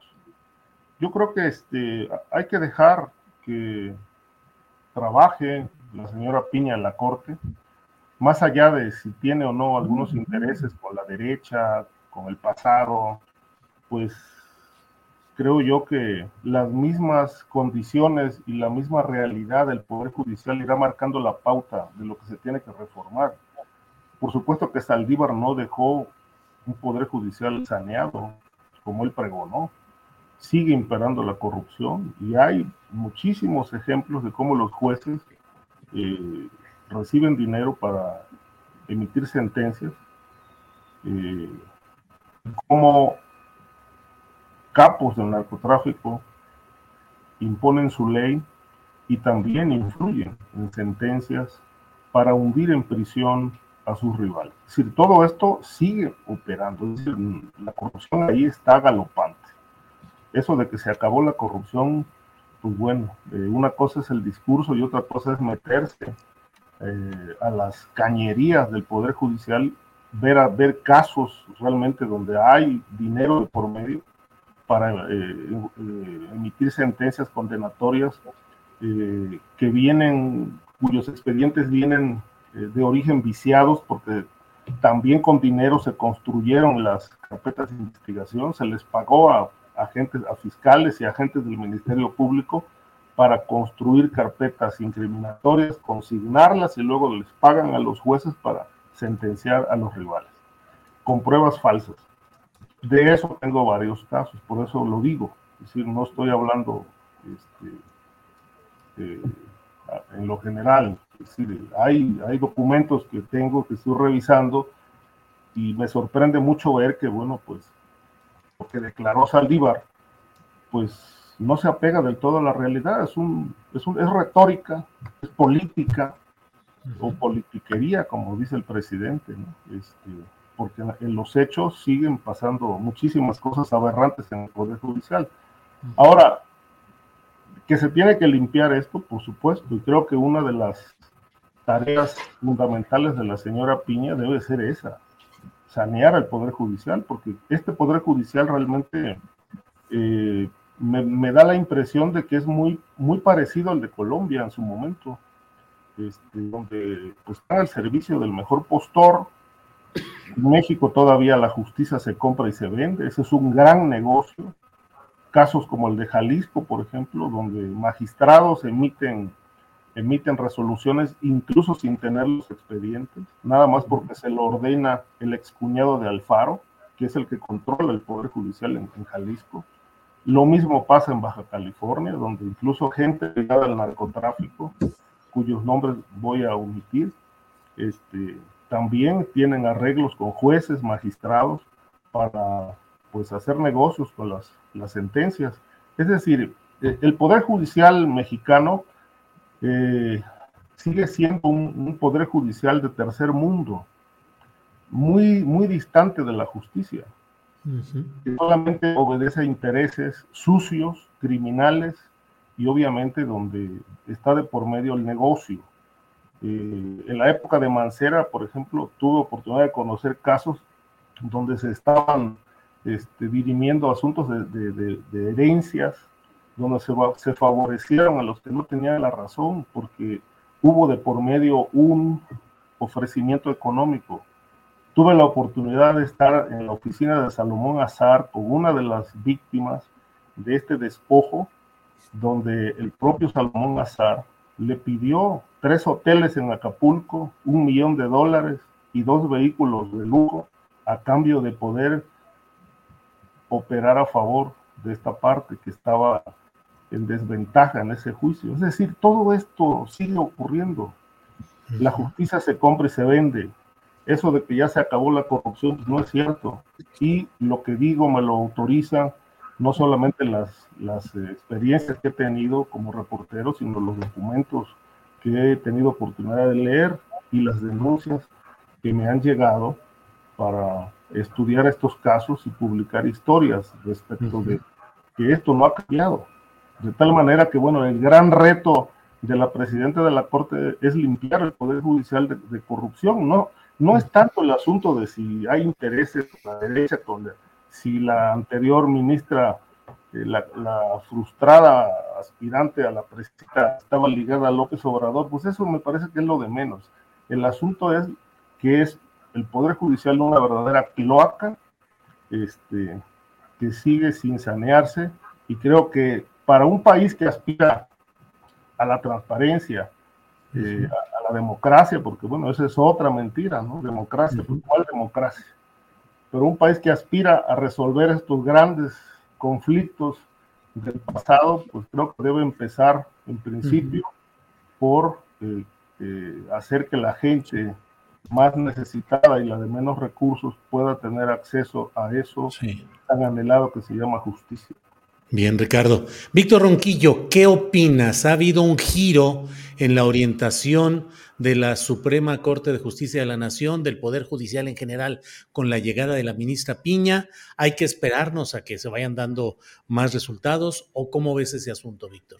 Bueno, es, es pronto para saberlo, es cierto, pero sin duda, mira, si uno toma en cuenta las, eh, digamos, las posiciones que la propia presidente de la Suprema Corte de Justicia tuvo en, relación a casos eh, que de alguna manera involucran eh, dos posiciones que se encuentran en este momento en confrontación en relación a un proyecto de país, uno puede imaginar hacia dónde irá el criterio que regirá de algún una manera el modo de eh, operar la justicia en nuestro país y cómo se dirimirán algunos asuntos de índole estrictamente vinculada como lo político. Seguramente el tema de la reforma electoral del Plan B terminará en la Suprema Corte de Justicia y será un primer elemento que nos hará ver cómo lamentablemente eh, pues eh, el criterio que permanecerá será un criterio conservador, sin duda, ¿no? Eh, porque así, si uno revisa los posicionamientos de la presidenta y de los aliados de la presidenta en el contexto de la Suprema Corte de Justicia, pues puede inferir qué puede, qué puede pasar. Lo otro que es también, pues, materia de discusión, de especulación es que al final de cuentas, además de lo que ha mencionado eh, Ricardo Ravelo en términos de la corrupción del Poder Judicial, que todos la, conocemos, eh, muchos mexicanos la han sufrido, las cárceles están llenas de pobres y de jóvenes. Eh, bueno, además de esta realidad, habrá que tomar en cuenta de dónde proceden socialmente, académicamente, quienes integran el Poder Judicial y sus principales funcionarios. Pertenecen a un grupo social pues enormemente conservador, formado en escuelas, facultades de derecho que están lejos de tener una formación y una preocupación social. Eh, esto creo que también es muy importante mencionarlo, porque esto ha permitido que el famoso golpe blando, el lawfare en Brasil, los elementos eh, que, son similares en Bolivia, en Argentina, pues precisamente se dieron a partir de esta conformación social de quienes integran el poder judicial en estos países. Entonces, creo que la nunca dijo eh, eh, el, el, anterior presidente de la Suprema Corte de la Justicia, por lo menos yo no recuerdo de manera tajante que había limpiado la corrupción, o sea, no, pero creo que la posición de este grupo que conformaba anteriormente eh, eh, la acción de este Poder Judicial y el intento de transformación que se llevaba a cabo en los primeros años de este gobierno, pues sí me parece que ahora lamentablemente se ve truncado. Y sobre todo, si tomamos en cuenta lo que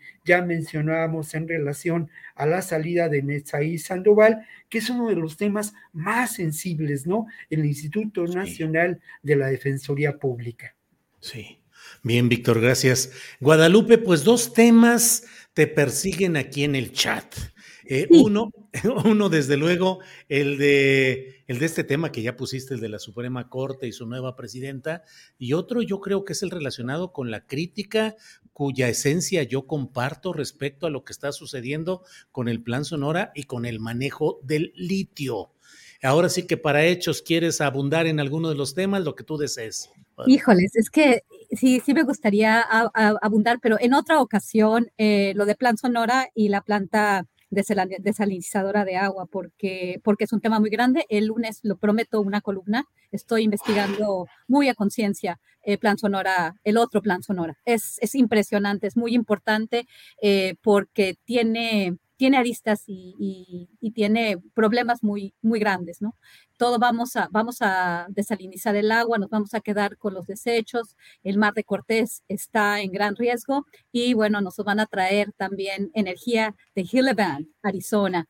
Nosotros vamos a mandar el agua, ellos nos van a, bueno, nos vamos a quedar con, el, con los desechos de, esta, de estas plantas que, que, que, que afectan mucho el medio ambiente. Bueno, pero todo esto está en el marco de las cadenas de suministro nuevas a partir de la pandemia y a partir de la guerra en Ucrania y otras guerras que vienen. México está plegándose completamente a la agenda de los grandes capitalistas, hablando de cambio climático. Vemos al señor Marcelo Ebrard hoy celebrando con este en Puerto Peñasco con estos embajadores, más de 80 embajadores, el señor Ken Salazar, este, los caballeros internacionales de estas compañías, se podría decir, pues celebrando el plan Sonora que se nos va dando a cuentagotas con poca información. Yo me sorprendí bastante hace unos días cuando entendí lo del otro plan Sonora, lo que implica para nosotros, implica para nosotros una deuda que para empezar está entre los 10 mil millones de dólares, en inglés los 10 million, billion dollars y 48 mil millones de dólares para empezar. Nosotros nos vamos a endeudar con los Estados Unidos. La deuda siempre provoca dependencia, siempre viene este, junta con varias condicionalidades. Eh, un gobierno que prometió la soberanía y empiezan, van a empezar las críticas, pero yo fui una de las personas que más apoyó la reforma eléctrica. Yo soy una persona que que, ha apoyado a, esta administración, que creía en lo que, que creo en un proyecto nacionalista, soberanista, y pues temo temo este, y estoy escuchando, eh, pues te, estoy escuchando pues venta del, plan Sonora por parte de, los, de los funcionarios del gobierno de Sonora, del señor Durazo, este, muy parecidos a los que escuché en los años 90 cuando era mucho más joven, este, estas promesas del Tratado de Libre Comercio con América del Norte, este gran proyecto maquilador, que Ciudad Juárez, por ejemplo, fue uno de los centros más importantes y terminó convertido en un campo de guerra. Es impresionante lo que puede causar la dependencia y lo que estamos viendo, lo que podría ser la planta desalinizadora de agua, nosotros les vamos a comprar, porque no la va a producir la, electricidad necesaria para mover esta desalinizadora no la va a producir CFE, la van a producir en Gillivan, Arizona, y nosotros les vamos a mandar el agua y nosotros nos vamos a quedar con los desechos. Es una forma todo plan Sonora, al parecer, es una forma de maquilarles la energía en un momento en el cual está cambiando la geopolítica y es muy, muy complejo. Nada más quiero decir una cosa, estamos acostumbrados a ver las cosas, a ver el Poder Judicial. Cuando uno critica, por ejemplo, el papel de la Fiscalía General de la República, aquellos oficialistas o que son más adeptos al, al, al gobierno de Andrés Manuel López Obrador, hablan obviamente de los problemas del sistema judicial, pero estamos hablando de cuestiones que se deben de resolver de forma integral e independientemente de la aproximación que tengamos. Yo no tengo ninguna afinidad con eh, los partidos conservadores o con los actores conservadores. Estoy de acuerdo con, este, con Víctor en el sentido de que la Suprema Corte de Justicia tiene una cierta este, formación. Por ejemplo, en los Estados Unidos se, se echó atrás la decisión de Roe v. Wade, con la cual se, se, aprobaba, este, se permitía el aborto, se echó para atrás. ¿Por qué? Porque la Suprema Corte de Justicia está formada en su mayoría por eh, jueces conservadores. Así va a ser en México y muchas de las decisiones que se van a tomar se van a tomar con un cierto grupo de personas. Por eso digo que hubo realmente un fracaso tremendo lo que sucedió con la Suprema Corte de Justicia, con la, entrada, con la entrada de la ministra Norma Piña de este grupo. No es una cuestión menor tiene razón, mis dos colegas tienen razón en el tema de Genaro García Luna por estar pidiendo pruebas. No estamos mm. eh, eh, dándole la cara absolutamente a nadie, porque no se trata de dependiendo del, lugar ideológico en el, que nos, en el que nos colocamos, vamos a ver una cuestión de una forma o de otra. Todos queremos justicia, pero realmente este, este juicio va a ser justicia, va a ser justicia a los, ciento de, a los cientos de miles de muertos, decenas de miles de desaparecidos, va a ser justicia. Vamos a continuar con esta relación con Estados Unidos, donde nos van a determinar cuál va a ser nuestra política antinarcóticos. Si de esto sirve el juicio, pues mejor que no hubiera habido juicio. No podemos... Este, este, analizar esto de una forma parcial. Tenemos que analizar esto de una forma integral para el bien de nuestro país, no con cuestiones partidistas. Bien, Guadalupe. Son las 2 de la tarde con 54 minutos. Nos quedan unos tres minutitos para cada quien para cerrar eh, con la parte final. Ricardo Ravelo, ¿qué quieres poner como postrecito dulce y amargo en esta mesa de hoy, Ricardo? Bueno, está el tema de la presencia de las, eh, la escolta de la en la defensa en el Está evento complicado, sí. Fíjate que, bueno, eh, más allá de eso, es otro circo, ¿no? Hecho por el propio Krill. Este, ahora resulta que el señor Krill se pone el atuendo de la legalidad, muy defensor de la ley, muy defensor de que no ingrese la escolta y la banda al lobby de la salón de plenos de la Cámara de Diputados, este, pues porque van armados. Entonces, bueno, pues ya aquí se degeneró una, pues una polémica, un, un dime y direte que, pues, él dice es que no pueden entrar armados, este, y para ello eh, se escuda en la ley la Sedena eh, dice, bueno, es que esto se acordó la, la Comisión de Defensa de la Cámara de Diputados, entonces pues este, las armas son parte del uniforme. Me parece una, una discusión muy barata, ¿no? Pero lo de Krill, lo de Krill es este, pues no sé si llamarlo un buen actor, ¿no? Porque pues, primero que nada, o sea, no se permite que ingrese la escolta, pero no se dice nada de los narcolegisladores. O sea, los diputados que legislan en favor del narcotráfico y que han legislado muchísimas veces dentro de ese recinto, es decir, con perfiles criminales enfundados en el fuero y en la actual legislatura hay varios, este, que incluso llegaron financiados por el narcotráfico. Entonces de eso no se habla tampoco se dice que, el cártel de Sinaloa, esta segunda etapa, pues comenzó con el panismo y cuando el propio Krill era secretario de gobernación. Él fue parte de eso. Y tampoco se dice que muchos panistas relevantes, como Diego Fernández, como el propio Gómez Montt, que fue secretario de gobernación eh, con Calderón, pues fueron defensores del cártel de Juárez cuando murió Amado Carrillo. Este, eh, esto es un tema público, es decir, todos ellos han estado eh, de alguna manera en estos enjuagues, este, de tal manera que, bueno, pues me parece una cosa muy menor, una, diría el presidente, una politiquería, yo diría un show, una, una, una escena bastante este, ridícula, pues argumentar que no se permite el ingreso de una banda de guerra a la Cámara porque están armados, pero sí que haya legisladores que este, meten o introducen eh, iniciativas de ley para favorecer al crimen organizado. Entonces, bueno, pues esta, así es esta política mexicana. Bien, gracias eh, Ricardo. Víctor Ronquillo, para cerrar, por favor, postrecito. Bueno, yo hoy sí me voy por un postre dulce, la verdad de las cosas. ¿no? o sea, sí, hoy sí. Hoy sí. ¿Y saben qué? Les voy a recomendar un libro estupendo, que a ver si se puede ver aquí. Se llama, a ver, lo pongo aquí. La rebeldía de pensar de Oscar de la Borbolla. Y es un libro que resulta por demás interesante para todos nosotros que nos dedicamos a la reflexión, a la información.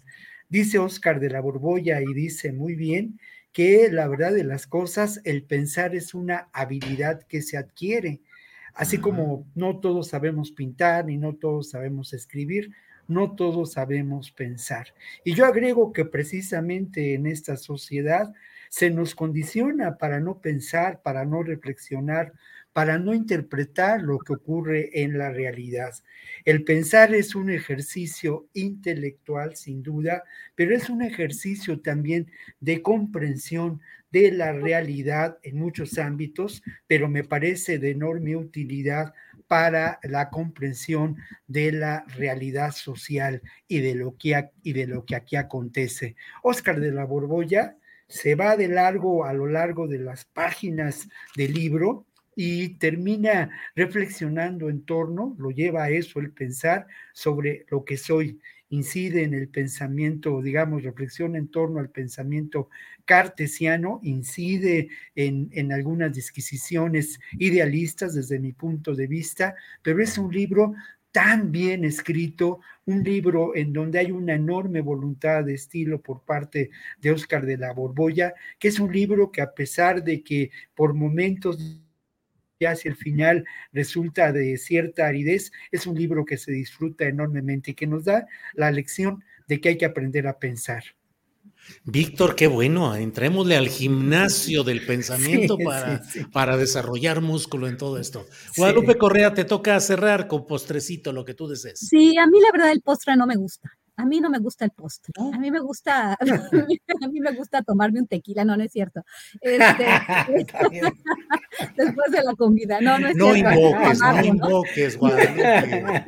Es amargo, amargo, el, el, este, con un poquito de limón. No, es que fíjense que este, quiero contarles que estoy este, trabajando en la segunda edición de, de mi libro. Este, y bueno, por eso mismo estoy tan interesada en el tema de Sonora. Sonora es el centro y como dije, mientras estamos este, centrándonos en, en lo que sucedió en, este, con, con el, el, señor Krill. Y bueno, lo que pasa ahí parece un gran espectáculo, un circo. Este, el señor Krill pues da, da pena, ¿no? Da, da, a mí me da pena.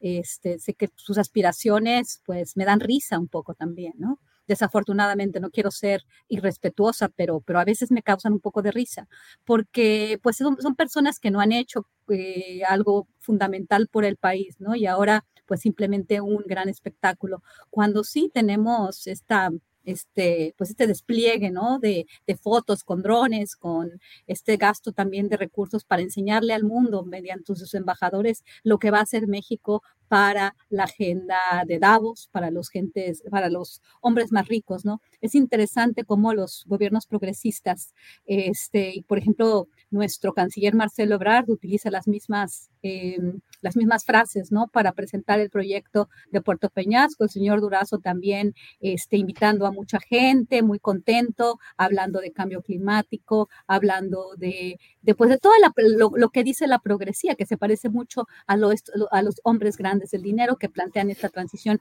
a energías renovables, pero obviamente que ellos van a crear, ellos van a a este, ellos van a vendernos esa tecnología, además nos van a dar los créditos para que nosotros podamos comprar. El hecho de que eh, alguien preguntó en el chat sobre la deuda este, que había adquirido México, algunas personas también cercanas al oficialismo dicen que esto no es, no es así, este, que no, que el, gobierno de México no se ha endeudado, esto es falso y creo que podemos terminar este, este sexenio bastante endeudados, bastante dependientes. Y bueno, ya tendríamos las Fuerzas Armadas este, para, para gran rato para también imponer un orden, ¿no? Y reprimir en caso de ser necesario en los años que le siguen al gobierno de Andrés Manuel López Obrador. No hay que perder de vista lo que sucede en Sonora. Les invito a que lean mi, columna, que la estoy trabajando desde ahora para el lunes, porque sí es un tema que es muy importante. Estoy escribiendo ahorita un artículo y esta segunda edición del libro, porque pues todo se relaciona muchas veces con el crimen organizado. Llegan los criminales paramilitares y luego hablamos. Antes hablaban de la revolución del Shell, que después de lo que sucedió en el noreste y Golfo de México, este, todo lo que era el fracking y ahora se habla de las energías renovables, del litio, de los minerales raros, de las baterías de litio, de los coches eléctricos, de las, este, pues estas plantas fotovoltaicas, México como la punta de lanza, dice el canciller, este, que es el favorito muy, muy probablemente de los grandes capitales, definitivamente en Washington lo quieren bastante. Bueno, pues la verdad es que temas nos sobran, asuntos relevantes y celebro mucho que hayamos hablado de pues eh, los puntos que están más allá de, lo evidente del, del, morbo en Nueva York y de la, las declaraciones eh, llamativas. Hay cosas que afortunadamente, como siempre, las han abordado a profundidad y con seriedad y me da mucho gusto estar con ustedes. Ricardo, gracias, buenas tardes por hoy. Gracias, Julio. Igualmente, pues pasen buen fin de semana. Igual, para ti también, Guadalupe, Víctor. Que estén muy bien y gracias por la oportunidad de estar en esta mesa. A ti, Ricardo. Víctor, gracias. Buenas tardes. Muchas gracias. Buenas tardes y pues nos encontramos a la siguiente. Un abrazo para todos. Así es. Guadalupe, gracias. Buenas tardes. Muy buenas tardes y espero que ya pronto nos podamos ir a tomar un tequilita por ahí cuando, cuando, cuando esté por allá. Estoy en marzo, por cierto, recuerdo, amenazo con ir en marzo para que, para que, para que pensemos en una, en una posible reunión. Pero ya ¿por qué uno? ¿Eh? ¿Por qué nada más uno? Pues no, uno no es ninguno. Alguien decía por ahí, si hemos de beber alcohol, que sea en abundancia.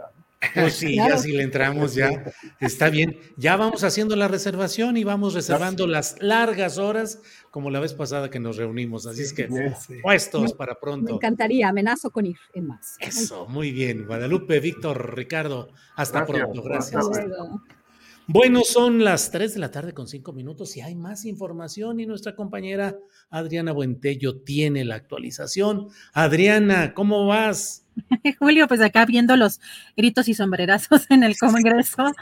Fíjate que pues está eh, eh, entretenido, eso sí, porque el diputado del Partido del Trabajo, Gerardo Fernández Noroña, eh, pidió la remoción de Santiago Krill como presidente de la mesa directiva de la Cámara de Diputados por lo que pasó ayer y se sumaron, por supuesto, ya más legisladores de Morena, también del Partido Verde. pues vimos ahí declaraciones de pronto de algunos legisladores como de Oscar Cantón Cetina, que pidió a Krill que tuviera hombría y patriotismo de renunciar por dignidad. Julio. Así que pues se mueve mucho todo esto todavía de lo que pasó ayer y el coordinador de la bancada de Morena, Ignacio Mier, incluso le dijo a, a que no vuelva a, pues que no vuelva a la presidencia del Congreso y la mesa directiva en una caricatura. Vamos a ver qué fue lo que dijo. Pero romper la institucionalidad, confundir aspiraciones personales con el símbolo que tiene esa presidencia, que es el mayor honor que puede tener cualquier legislador, es verdaderamente lamentable que se haya alejado usted de la institucionalidad. No es solo un hecho lamentable, es un hecho vergonzoso, de agravio a 500 diputadas y diputados, de agravio al Senado de la República compuesto por hombres y mujeres. Violentó usted el marco constitucional e institucional. No hizo honor a lo que usted representa, la unidad de la Cámara de Diputados. No garantizó los equilibrios, cerró sus oídos para poder escuchar y conectó solo sus intereses personales con su cerebro y su boca. Y no lo hizo en una mala mañana, lo hizo durante todo el día y distorsionando, como bien dice el coordinador Maines, la realidad. Usted tiene la facultad de interpretar el reglamento y hacerlo valer, no el conjunto. Nosotros, todos juntos, somos más que usted y debe de reconocerlo, porque usted nos representa y no nos representa a capricho, nos representa porque tiene una grave responsabilidad. Haga honor a ella. No vuelva usted la presidencia del Congreso mexicano ayer y hoy de la mesa directiva de la Cámara de Diputados en una caricatura electoral. Eso no se lo merecen ni diputadas ni diputados. Con todo respeto, le pido que interiorice que interiorice. Somos respetuosos de la ley. Sabemos que violentó lo que establece como responsabilidad la ley general y su reglamento. Lo tenemos claro, pero no es solamente una posición jurídica, es política, porque la Cámara de Diputados es la quinta esencia de la representación popular y de la política. Pues vaya que se le armó a Santiago Krill, Adriana, ese discurso de Ignacio Mier es un discurso seco, duro, eh, consistente.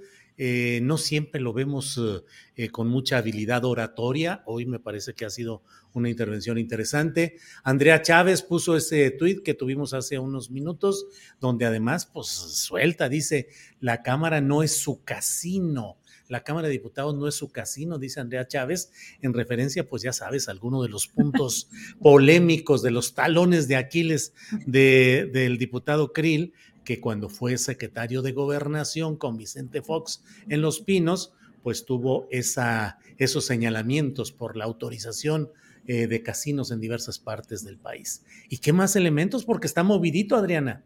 Pues eh, como decía el propio legislador Maines, pues era un aliado natural, no va a acompañar la destitución o la, eh, la petición de la remoción en la presidencia de Santiago Krill, pero pues sí también fueron señalamientos importantes. Vamos a escuchar qué dijo. Mentiras y además una campaña de su equipo político cercano agrediendo a la Cámara de Diputados por un acto que fue su responsabilidad.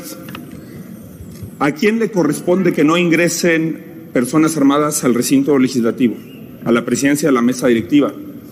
¿A quién le corresponde organizar el protocolo con el que aperturamos los periodos ordinarios de sesiones y prever si quería mandar un mensaje simbólico de preeminencia civil, de preeminencia del poder civil sobre el poder militar? ¿Por qué invitar a una escolta de la Sedena y de las Fuerzas Armadas? ¿Por qué no prever, como presidente de la mesa, un protocolo civil que lo hubiera, que lo hubiera honrado con el máximo respeto que se merece nuestra bandera y nuestros símbolos patrios? Y que fue muy penoso que el himno nacional fuera un asunto de disputa política y que a todos nos agravió vivir esa incomodidad y ese momento que usted provocó y que después, en un tema de protagonismo electoral, le quiso endosar a otros actores políticos, incluso aliados naturales de usted, incluso que se lo ha defendido pese a dislates, pese a errores, porque hemos comprendido la distinción entre errores humanos y causas de fondo. Nosotros no acompañaremos nunca la remoción de un presidente de la mesa directiva impulsado por un impulsor de la democracia en México como es Acción Nacional. Nunca acompañaremos ese tipo de actitudes porque comprendemos que en la defensa de la democracia Acción Nacional es un aliado natural e histórico de Movimiento Ciudadano y usted lo ha sido en muchas ocasiones y se lo hemos acreditado invariablemente. Pero ¿por qué mentir? Pues uh, ahora sí, ahí este diputado eh, señala cosas interesantes, contundentes, pero dice, pero de todos modos, eh, como es aliado natural el PAN, no vamos a proceder. Estuvo muy mal y todo, pero hemos sido aliados. Es un zigzagueo ahí, pues, pues Movimiento Ciudadano que está moviéndose entre las dos aguas y en ciertos momentos como este, pretendiendo asumir una postura crítica hacia, PAN, hacia el PAN y hacia Santiago Krill, pero pues ahora sí que le ha llovido y dicen, Adriana, que en política solo hay un error y todo lo demás son consecuencias. A veces sucede que un error, un, un posicionamiento, una declaración, una frase puede ser central y puede desencadenar muchísimas cosas, Adriana. Así es, Julio, y pues como el presidente lo anunció en la conferencia mañanera, el posicionamiento de la Sedena, el comunicado también, lo mandaron ya hace algunos minutos y en este señala que personal del ejército mexicano a petición expresa de la Comisión de Defensa Nacional de la Cámara de Diputados participó eh, el día de ayer en este acto protocolario de honores a la bandera y entonación del himno nacional mexicano al interior del recinto legislativo de San Lázaro. En este comunicado se señala que la intervención del personal participante, Julio, se efectuó con base en una coordinación previa con representantes del área de protocolo de la mesa directiva de la Cámara de Diputados, en la que se determinó como lugar del evento el vestíbulo del recinto legislativo. También indican que la bandera de guerra de las unidades del Ejército y Fuerza Aérea Mexicanos es custodiada permanentemente por personal militar armado como símbolo máximo de respeto e identidad nacional. Dice, la actuación del personal militar eh, respetuoso de los poderes de la Unión, se ajustó al reglamento y los protocolos de la Cámara de Diputados, así como a la reglamentación castrense, aspectos que fueron establecidos en la coordinación previa misma que contempló que los honores al ávaro patrio con la escolta, con bandera de guerra y banda de guerra portando su armamento orgánico en el vestíbulo del recinto legislativo. La entonación del himno nacional con la banda de música en el salón de plenos, misma que por la naturaleza de sus funciones, sus integrantes no portan armas. Esto es parte de lo que dice en este comunicado eh, la Secretaría de la Defensa Nacional, Julio. Bueno, pues mira, eso va a dar, veremos qué es lo que sucede, veremos cómo avanza. ¿Y qué te digo, Adriana? Hoy escribí una columna en la jornada en la cual hablo de que el plan electoral, el plan político de Morena y Palacio Nacional se va desarrollando con mucha fuerza y hago detalles de cómo creo que va avanzando el plan, el plan político y electoral en muchas eh, circunstancias. Y hoy añadiría cómo de pronto Morena y sus aliados, paz, le ponen jaque fuerte no solo a Krill, sino Acción Nacional y a la presencia concertada que tiene Acción Nacional en la Junta de Coordinación Política, porque cada año un partido coloca ahí a un personaje para presidir la Cámara de Diputados. Pero ¿qué tal si ahora los de Morena eh, hacen lo necesario para deponer a Santiago Krill? ¿Y qué tal si ahora eh, quieren que haya una persona de la propia corriente de Morena? En la presidencia de la mesa directiva. Ese sería un resultado estratégico, táctico, así en el tablero de ajedrez político, Adriana. Pues para allá pinta, eh, allá se ven las cosas y todavía, bueno, hay mucho movimiento y muchas declaraciones. Interesante cómo se pone, eh, se puso esta sesión. Bueno, Adriana, pues como siempre, muchas gracias. Mira, dicen por aquí, están, están poniendo un chorro de cosas de, eh, de tamales, de tamales. Ay, no, pues es mi mero mole, yo por eso ni mejor ni me acuerdo. Mira, Ángela Muegues dice, ¿te imaginas, Adriana? Tamal con tofu, como que no va mucho, ¿no? Pues no, pero para las personas que son veganas, ¿no? Eh, vegetarianos, veganos, pues ahí tienen que crear alternativas y pues muy respetable ahí. De pronto algunas cosas no se me antojan. Yo, yo no soy vegetariana, Julio, pero si hay un restaurante que vegetariano que me fascina, este, y donde la verdad se come muy rico, que se llama el Yug, ahí en, eh, por el Ángel de la Independencia. Eh, híjole, hay un molcajete, Julio, de carnitas de, de mm, de, de, soya. champiñón o de soya. De soya. Ay, Dios de mi vida, pero qué cosa tan deliciosa, la verdad. Eh, y he llevado a gente que no es tampoco vegetariana y, les ha gustado mucho, pero pues es, es, una cuestión también de pues el tipo de alimentación, pero no sé, si no, tampoco se me antoja. Yo alguna vez tuve que comer tofu y, y este, eh, y no, la verdad es que no, no, no, no, sabe, no, sabe, no sabe mucho, pero. Mira, Rodrigo Arias dice: Julio saca los macrotamales junto con la macrotaza. Octavio Martínez Oriano dice: Yo siempre a veces me como un tamal vegano de dulce. Sandy Natura dice, si no alcanzaron tamales, preparen gorditas de nixtamal, son deliciosas. El pobre al que lo censuran dice, del 2 al 5 de febrero, de 9 a 18 horas en el Monumento a la Revolución, Feria del Tamal Vegano, ándale, ándale. Eh, eh, es tamal si ya no alcanzó tamal, dice Arturo Lechuga. Bueno, ya vámonos yendo porque si no aquí nos pasamos, te digo que hay que hacer un programa de pura comida, Adriana, porque Rogelio Gómez, tamales de rajas con queso, uh, esas me encantan. Uy, sí, sí, sí, pero que piquen las rajas. Ah, no, es que... Suficiente, suficiente salsa roja y un pedazote de, de queso de, mm, de, queso panela o de, o de queso este, fresco o queso Oaxaca, pero que sea, es que luego ya son medio tacaños, luego ya no tienen mucho relleno. Voy a ser indiscreto, pero es que Adriana, a donde hemos ido a comer en el equipo, o a veces ella y yo que hemos ido a comer allá en la Ciudad de México, eh, no hay salsa que realmente sea picosa lo suficiente para Adriana. No hay, no ha habido, no he visto un lugar en donde el mesero o la, a veces han llegado ahí a decirle, pues mire este y este nada.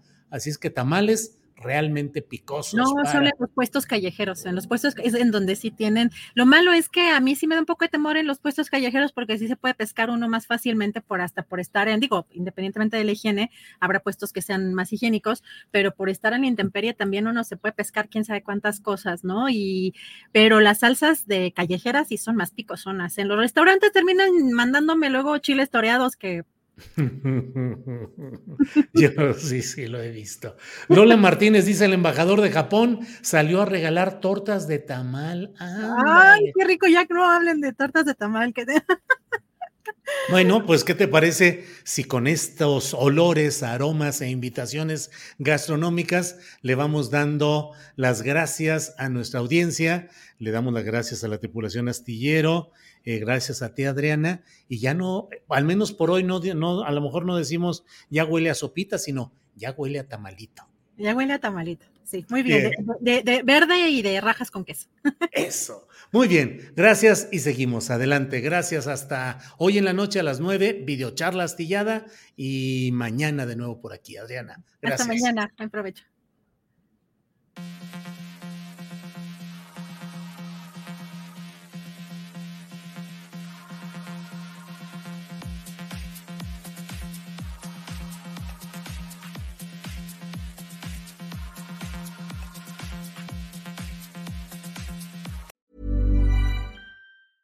¿Te preocupas por tu familia? Entonces, ¿por qué darles solo huevos ordinarios cuando pueden disfrutar de lo mejor? Eggland's Best, los únicos huevos con ese delicioso sabor fresco de granja, además de la mejor nutrición, como 6 veces más vitamina D, 10 veces más vitamina E y 25% menos de grasa saturada que los huevos regulares, además de muchos otros nutrientes importantes. Así que, dales los mejores huevos. Eggland's Best, mejor sabor, mejor nutrición, mejores huevos. Hola, buenos días, mi pana. Buenos días, bienvenido a Sherwin Williams. ¡Ey! ¿Qué onda, compadre? ¿Qué onda? Ya tengo lista la pintura que ordenaste en el ProPlus app. Con más de 6.000 representantes en nuestras tiendas listos para atenderte en tu idioma y beneficios para contratistas que encontrarás en aliadopro.com. En Sherwin Williams somos el aliado del PRO.